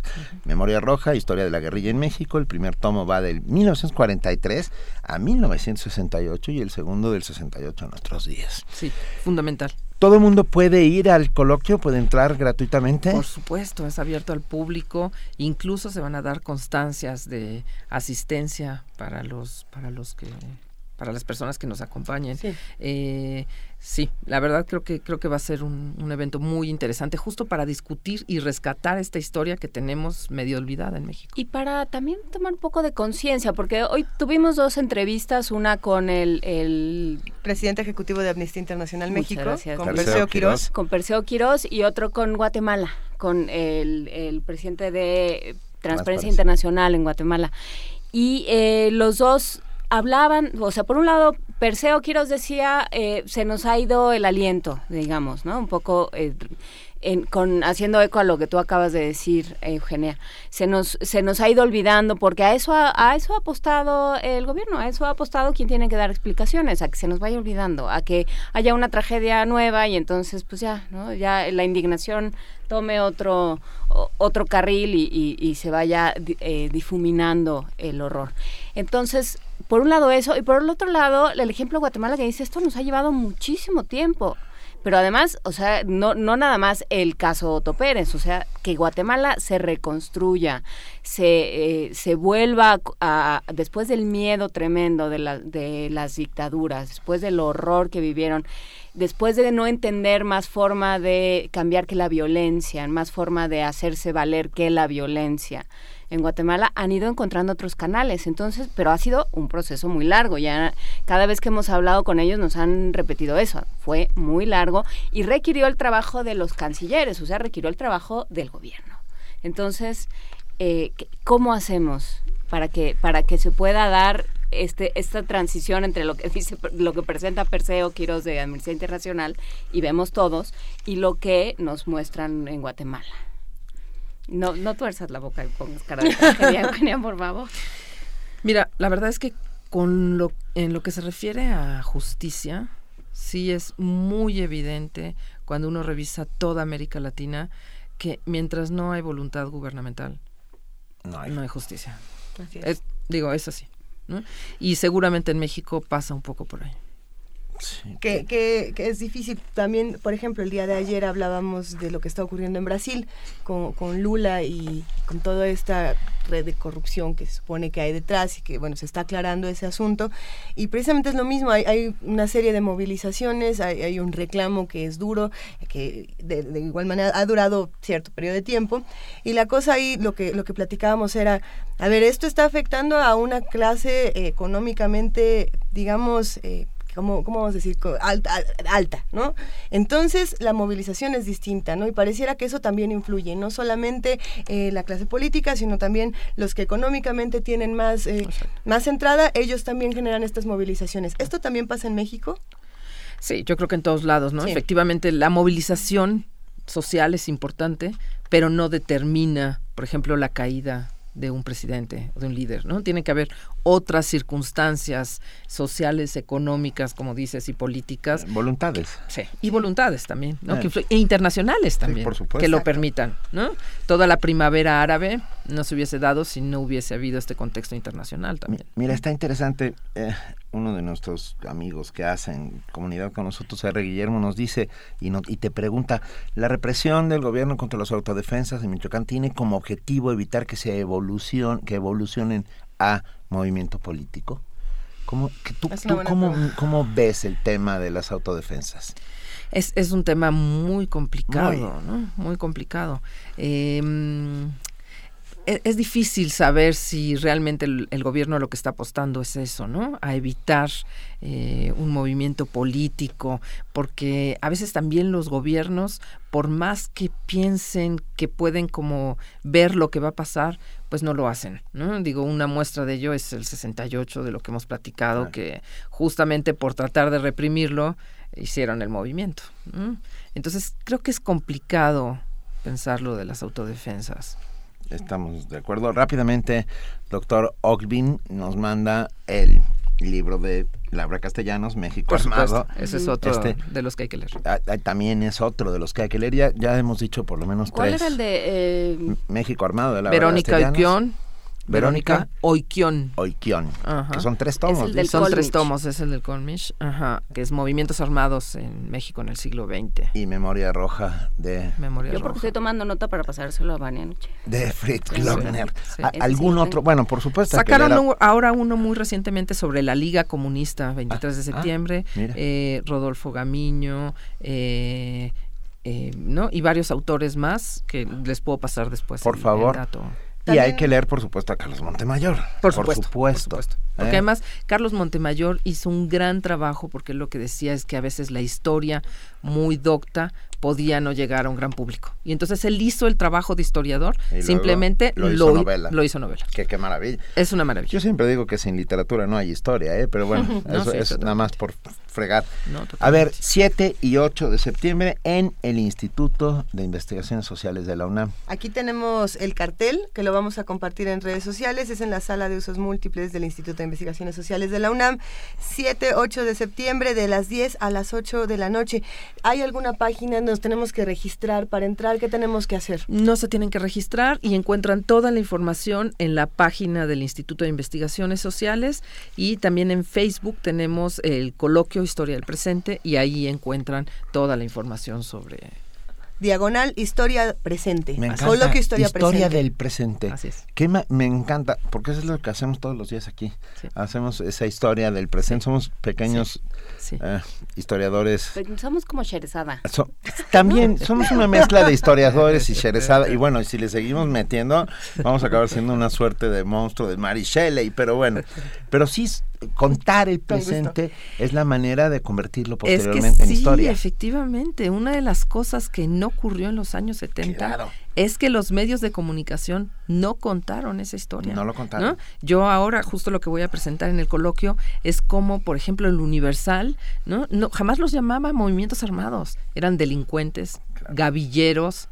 Eran cualquier cosa menos. Gavilleros eh, es como de Yañez. Gavilleros es, ¿no? bueno. ¿Y ahora sí cuenta la historia? ¿Ahora sí la cuentan? Es que sí, ah, yo, yo iría, yo te, te, la devuelvo, digamos, ¿no? ¿Qué, qué tendrían, cuál, se, cuál tendría que ser el papel de los medios de comunicación ahorita? ¿Y cuál es, no? De entrada. Es de, eso es yo creo que historia, efectivamente pero... no es lo que quisiéramos pero tampoco es lo que ocurría en los años 60 o 70. Cuando uno revisa cómo se manejaron los medios de comunicación en el 68, en los años 70, digo, no tiene que ver con lo que pasa hoy, ¿no? No había estos espacios, por ejemplo, como los que estamos con ustedes, ¿no? Que verdaderamente agradecemos, ¿no? Estos espacios no existían y no se podía discutir de esa manera, ¿no?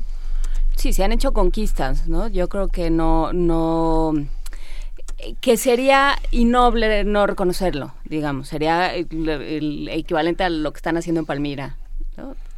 Sí ha habido conquistas. Lo cierto es que eh, en otras mesas lo hemos platicado y viene de nuevo a, a tema aquí, es que hay un, un brote de información tremendo, ¿no? Y las redes sociales, las tecnologías hacen que sea tanta la información que dentro de una misma noticia encontramos otras cinco que hablan del mismo tema que son falsas, ¿no? Y entonces esta, esta cadena de exceso de información también hace, eh, o bueno, a mí- a mí- desde mi punto de vista también eh, enriquece o no, no enriquece, le hace la desmovilización. Es decir, son tantas las noticias, es tanta la información y no, no tiene un filtro que de pronto todo se, se fragmenta. No lo Fíjate, sé. qué curioso. Nos escribe David Mejía Gómez y nos dice, ¿por qué no hacen una mesa? Bueno, yo le estoy poniendo palabras de más. A ver. Porque él pone crípticamente mesa de análisis, trayectoria Sí, de le- guerrilleros, Jesús Zambrano, José Mujica. Ah, Órale. Está muy interesante. Hay que recordar, José Música, el presidente Mujica. Mujica. Mujica. No, ¿Cómo era? Mujica. Mujica. Mujica. Mujica.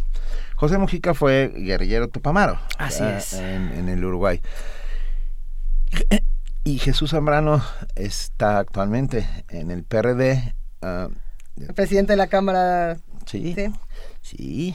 Ah, y, y si usted no lo sabía, fue parte de uno de los grupos guerrilleros. En México hay muchos exguerrilleros Sí, que se que convirtieron que- y que están en las filas de ciertos partidos políticos, incluyendo el PRI. La, la diferencia con Uruguay es que los tupamaros se convirtieron en partido político y así llegaron a la presidencia. ¿no? Exacto. Y, y han tenido un reconocimiento desde los años 60 que no existió en México. Mismo caso de Nicaragua con el Frente Sandinista de Liberación Nacional y en El Salvador con el Frente Farabundo Martí de Liberación Nacional, que hoy por hoy es el que gobierna en El Salvador. Eugenia, ya nos tenemos que ir, pero no podemos irnos sin darte las más merecidas gracias No, por y favor. decir que va a Yo estar a buenísimo. ustedes les agradezco No, muchísimo el espacio. No, hombre. De verdad. Queremos hacer historia del presente y queremos conocer nuestra historia y todo eso que no ha aparecido en ningún sitio, que eso es lo más importante. A ustedes que nos escuchan, eh, los que hacen comunidad con nosotros, jóvenes, muy jóvenes, que digan de qué están hablando, qué es eso de la guerra sucia, Mm. qué es el cuartel madera, ¿saben qué? Acérquense, acérquense a este coloquio, porque si no conocemos nuestro pasado, eh, estaremos perdidos. Y en un momento en el que, en un momento más que Vania Nuche y yo nos podamos poner de acuerdo, vamos a subir eh, a redes, más bien que consigamos todos los datos de los libros, eh, los subimos a redes, de todo lo que hemos hablado. Yo prometo hacérselos llegar. Muchas gracias. Gracias, Eugenia. Gracias a ustedes. Un placer y mucha suerte. Primer movimiento. Escucha la vida con otro sentido. Son las 9 de la mañana con 45 minutos y después de esta mesa que nos ha dejado muchas preguntas y muchos retos pendientes, tendremos que ir a este coloquio a 50 años del ataque al cuartel Madera. Bueno, después de todo esto, se encuentra en la línea Jorge Linares, coordinador del programa universitario de bioética, quien como siempre nos, plan- nos plantea otros retos y otros dilemas. ¿Cómo estás, Jorge? Hola, buenos días, chicos, ¿cómo les va? Bien, Nos va muy bien, estamos muy contentos. Además, ya vi que eh, lo, lo que se llama pegar patadas en el pesebre propio. No, está, hoy vas a hablar sobre. Bueno, perdón, pero me gusta, eso es un ejercicio de autocrítica, ¿no? Pues sí. Y me gusta mucho. Es más, te dejo a ti solito. Ni, no voy a decir nada. Adelante, Jorge. Pues miren, eh, eh, apareció hace un mes en el Boston Globe un artículo del famoso eh, psicólogo de Harvard, Steven Pinker, eh, del cual muchos somos fans, eh, y es un artículo que se llama El, el imperativo moral de la bioética. En resumidas cuentas, eh, hay una parte donde dice, bueno, eh, la bioética parece que más bien obstaculiza, da problemas, la gente que trabaja en, en esto, los famosos bioeticistas que están en comités y tal, parece que ponen peros a todo. Y dice, el imperativo moral sería más bien esto, get out, get out of the way, quítense del camino, ¿no? Y bueno, ese ha sido un artículo muy comentado, eh, es un poco escandaloso. Y bueno, hay que decir que yo creo que Pinker se está refiriendo a últimas experiencias eh, de la Comisión Nacional de Bioética Norteamericana que asesoró al presidente directamente, en, el, en la que ciertamente ha habido una posición más conservadora y más precautoria eh, en los últimos años, eh, sobre todo cuando lo ha dirigido eh, Leon Cass, que es un profesor de filosofía también, eh, que tiene una posición más bien religiosa. Entonces, eh, eh, quería comentar, bueno, que es un tema muy interesante como para reflexionar cuál es el papel de la bioética, de los que se dedican a esta interdisciplina, en, en el asesoramiento de las políticas públicas y los comités de bioética que ya deben existir, por lo menos en México ya es una ley, en todo hospital y en todo centro de investigación. Entonces dice Pinker, normalmente se ponen objeciones sobre la dignidad de las personas o la sacralidad. La sacralidad, pues obviamente es un argumento que solo pueden arguir las personas creyentes y pues no hay mucho que argumentar ahí porque se cree o no se cree. Sobre la dignidad, en efecto, ha habido muchas discusiones y se ha abusado de este término. Y luego dice Pinker, normalmente también ponen objeciones los bioeticistas sobre los efectos sociales y la desigualdad. Y ahí es donde yo digo que se le pasa la mano. Es una visión muy típicamente norteamericana o del primer mundo pensar que los problemas de desigualdad social son secundarios o menores y eh, creer que todo avance en la biomedicina o la investigación biotecnológica traerá tarde o temprano consecuencias favorables para todo el mundo. En esto pinca que hay unas falacias garrafales que cualquier lógico puede detectar. Poquito nomás. En su texto, ¿no? Entonces, eh, hay, hay una visión, eh, gustaría que, la gente que le interesara lo leyera, está en el Boston Globe, bostonglobe.com, el primero de agosto de, de este año, y bueno pues es una es un cúmulo de falacias tremendas porque pues por lo menos peca de mucho optimismo nuestro amigo Pinker. Ojalá que la investigación médica de, de veras produjera beneficios para todo el mundo tan rápidamente. Eh, el argumento de que bueno ahora somos más saludables que antes pues pues es simplemente contrafáctico. Y muchas veces ha pensado que eh, la biótica solo pone esos trabas o moratorias. No es así. Desde una perspectiva más liberal, desde luego vale la pena intentar eh, incluso tratamientos experimentales, siempre y cuando haya consentimiento informado suficiente y se vaya avanzando poco a poco en eh, descubrir si verdaderamente nuevos tratamientos, nuevos fármacos van a producir beneficios o no. Y otra cosa que olviden, parece muy ingenua la posición de Pinker, es que, bueno, la investigación biomédica y la producción farmacológica está determinada por el mercado, no por razones eh, humanitarias ni por razones este, eh, estrictamente médicas, eso ya lo sabemos eh, muy bien. Así es que, bueno, es un, es un, texto muy polémico, muy interesante y que pone como un, una, una premisa para la discusión y como dice Benito, en efecto para la autocrítica, de que a veces los, la gente que está en la bioética nos podemos poner muy reacios a aceptar algunos avances eh, eh, biotecnológicos o biomédicos. Estamos leyendo el texto justamente en este momento, es eh, The Boston Globe, ahí se puede encontrar. Uh -huh. En el, si, si, no me equivoco, se llama The Moral Imperative for Bioethics. Exacto. Está, es, se puede encontrar rápidamente sí. en Google. Si uno pone Boston Globe Pinker, Ajá, ya Pinker, con eso bien, es, es el primer link que aparece. Y sí, en efecto es una postura muy controvertida. Lo cierto es que hay muchas personas que están del lado de Pinker, sobre todo en, en Estados Unidos. Sí, los, los, los colegas científicos eh, suelen todavía ver a la bioética como pues es un conjunto de gente mojigata que pone peros a todo. Eh. Tendría que ser lo contrario, ¿no? La sí. postura es justamente lo contrario, pero bueno. Es justamente lo contrario. Ahora, no, no, es cierto que hay personas que son más conservadoras y que desde luego la, la bioética confesional eh, tipo cristiano-católica sí tiene una agenda muy clara de cosas que en las que no que no puede aceptar no por por principios eh, doctrinales. Pero eh, quienes están en esto desde una perspectiva científica y filosófica eh, pues no es el caso no este así es que me parece un juicio como muy muy extremo eh, de Pinker no y bueno esta idea de bueno todo todo avance científico es positivo sí, en cuanto a avance del conocimiento de la bioética, nunca detendría ninguna investigación científica como tal. El problema es eh, la aplicación tecnológica de ese conocimiento y la manera en que se distribuye en el mundo. Entonces, ojalá se distribuyeran los medicamentos y los tratamientos que la gente necesita. Gratis. Pero nadie piensa en eso. Y, y, y es una perspectiva, le digo, muy de primer mundo, muy de una posición de las clases medias hacia arriba, en que fácilmente uno se, se olvida que el resto de la humanidad está en la pobreza absoluta y que no tiene acceso a esto. Entonces es un poco, eh, pues un poco eh, hacerse de la vista gorda, ¿no? Tendencioso, falso. Oye, Jorge, ya para despedirnos, por favor, por favor, dinos un texto de bioética que valga la pena leer.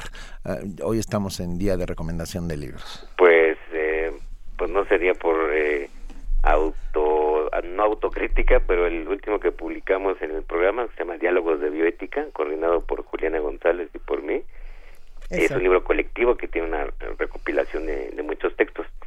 Y hay otro libro, eh, ya viejito, pero es muy recomendable, de Max Charlesworth, que se llama La bioética en una sociedad liberal. Que si no me equivoco, ya lo habíamos recomendado. Yo sí. le recomiendo ese libro que publicó Cambridge, está en español. Y es un libro muy sintético, muy claro, una posición, digamos, este, pues bastante neutral. Venga. Y creo que para una introducción sería muy bueno. Venga, Jorge Linares, coordinador del programa universitario de bioética, colaborador de Primer Movimiento todos los miércoles. Te mandamos un enorme abrazo. Igualmente, ¿eh? Y, no hay que hacerle caso a Steven Pink. hay que hacerle caso, pero poquito. Un abrazo. Físicamente. Vale. Muy bien, hasta Bye. luego. Primer movimiento. Donde la raza habla. 954, muy rápidamente, gracias Susana de la Garza, eh, pareja de Carlos Montemayor, que nos dice, los libros de Carlos son Las Armas del Alba, Las Mujeres del Alba, y es importante Chiapas, la rebelión indígena en México. Y dice que la Liga 23 de septiembre surge después del ataque justo al cuartel Madera, por eso toman el nombre de. Liga 23 de septiembre, porque es el 23 de septiembre cuando se hace el ataque. Gracias Susana, te mandamos un beso y un abrazo desde aquí. Y ya está con nosotros Vania Noche para contarnos qué va a pasar hoy en Radio UNAM. Hola, Vania. Hola de nuevo. Hoy en Radio UNAM no se pierdan consultoría fiscal universitaria y escuchen todos los temas laborales, jurídicos, contables. Así es, contables y muchas otras de cosas seguridad más. social y fiscales más importantes y vigentes de nuestro país. Esto será a las 12 horas por el 860 de AM. En la misma frecuencia también tendremos tiempo de análisis por la noche para debatir sobre las distintas problemáticas sociales y aconteceres políticos que suceden en México y en el mundo. Y conozcan toda la producción cultural del Distrito Federal en el Forastero a las 10 de la noche. Así es. Por el 96.1 de FM, recuerden escuchar la tercera temporada de Tejiendo Género. Hoy a la una y media de la tarde hablarán sobre la caravana de madres de migrantes centroamericanas con Amarela Varela de la Universidad Autónoma de la Ciudad de México. Eh, también escuchen Conspiraciones a las 2 y cuarto de la tarde con Otto Cázares, disertaciones filosóficas sobre varios temas históricos y culturales. Ambiente Puma con la maestra Mireya eh, Mireya Imas a las 3 de la tarde y Testimonio de Oídas a la 1 de la mañana, no se lo pierdan, música nueva en voz de sus creadores y de sus intérpretes. También los invitamos a nuestra sala Julián Carrillo, hoy es miércoles de Radio Poemario a las 8 de la noche, la entrada es libre, en septiembre eh, estamos presentando un homenaje a nuestros grandes poetas. No se lo pierdan en aquí en Adolfo Prieto número 133, Colonia del Valle. Tenemos todavía pases para eh, la Sinfónica de... De la Orquesta Perdón. Sinfónica del Instituto Politécnico Nacional. A Eh, ver, vamos los- a repetir la información para que para que vayan a verlos. El Instituto Politécnico Nacional, a través de la Dirección de Difusión y Fomento a la Cultura, nos está invitando al concierto que abre Dame 5, segunda temporada de la Sinfónica de- del Poli, la fiesta mexicana, bajo la batuta de Enrique Diemeque, soy director artístico. La cita es este jueves 3 de septiembre, es mañana a las 7 de la noche y el sábado a las a la una de la tarde, Ajá, a las pero 13 horas. Los de sábado ya se fueron. Solamente nos quedan cuatro pases dobles para el jueves. Así que si quieren ir, por favor, eh, comuníquense. O bueno, mejor ya por redes, porque pues ya nos vamos. Entonces, Ya por vamos a redes levantar el sociales. changarro y entonces Ajá. ya no podemos contestar. Ahí su nombre completo, por favor, y algún dato de contacto, un correo o un teléfono.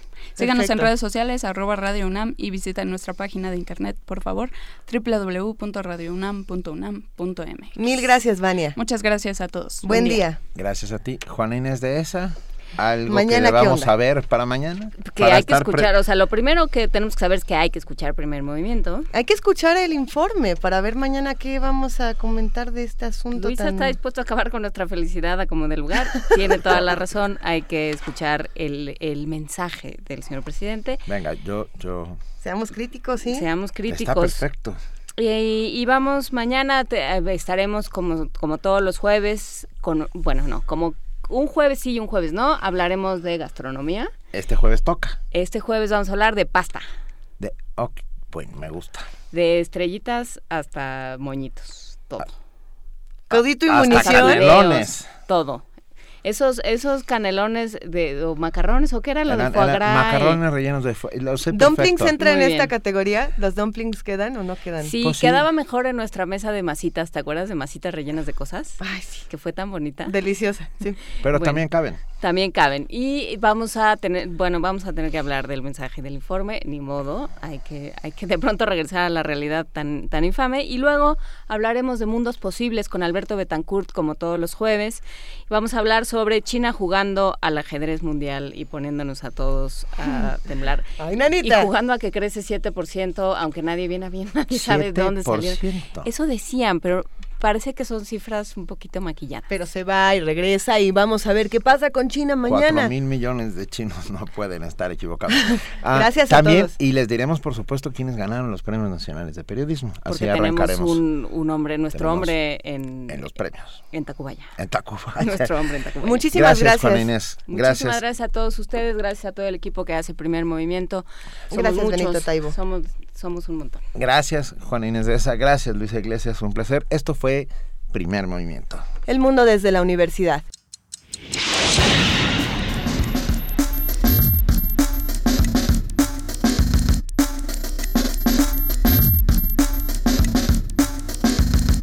La Coordinación de Difusión Cultural de la UNAM y Radio UNAM presentaron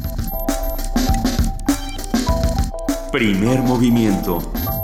El mundo desde la universidad.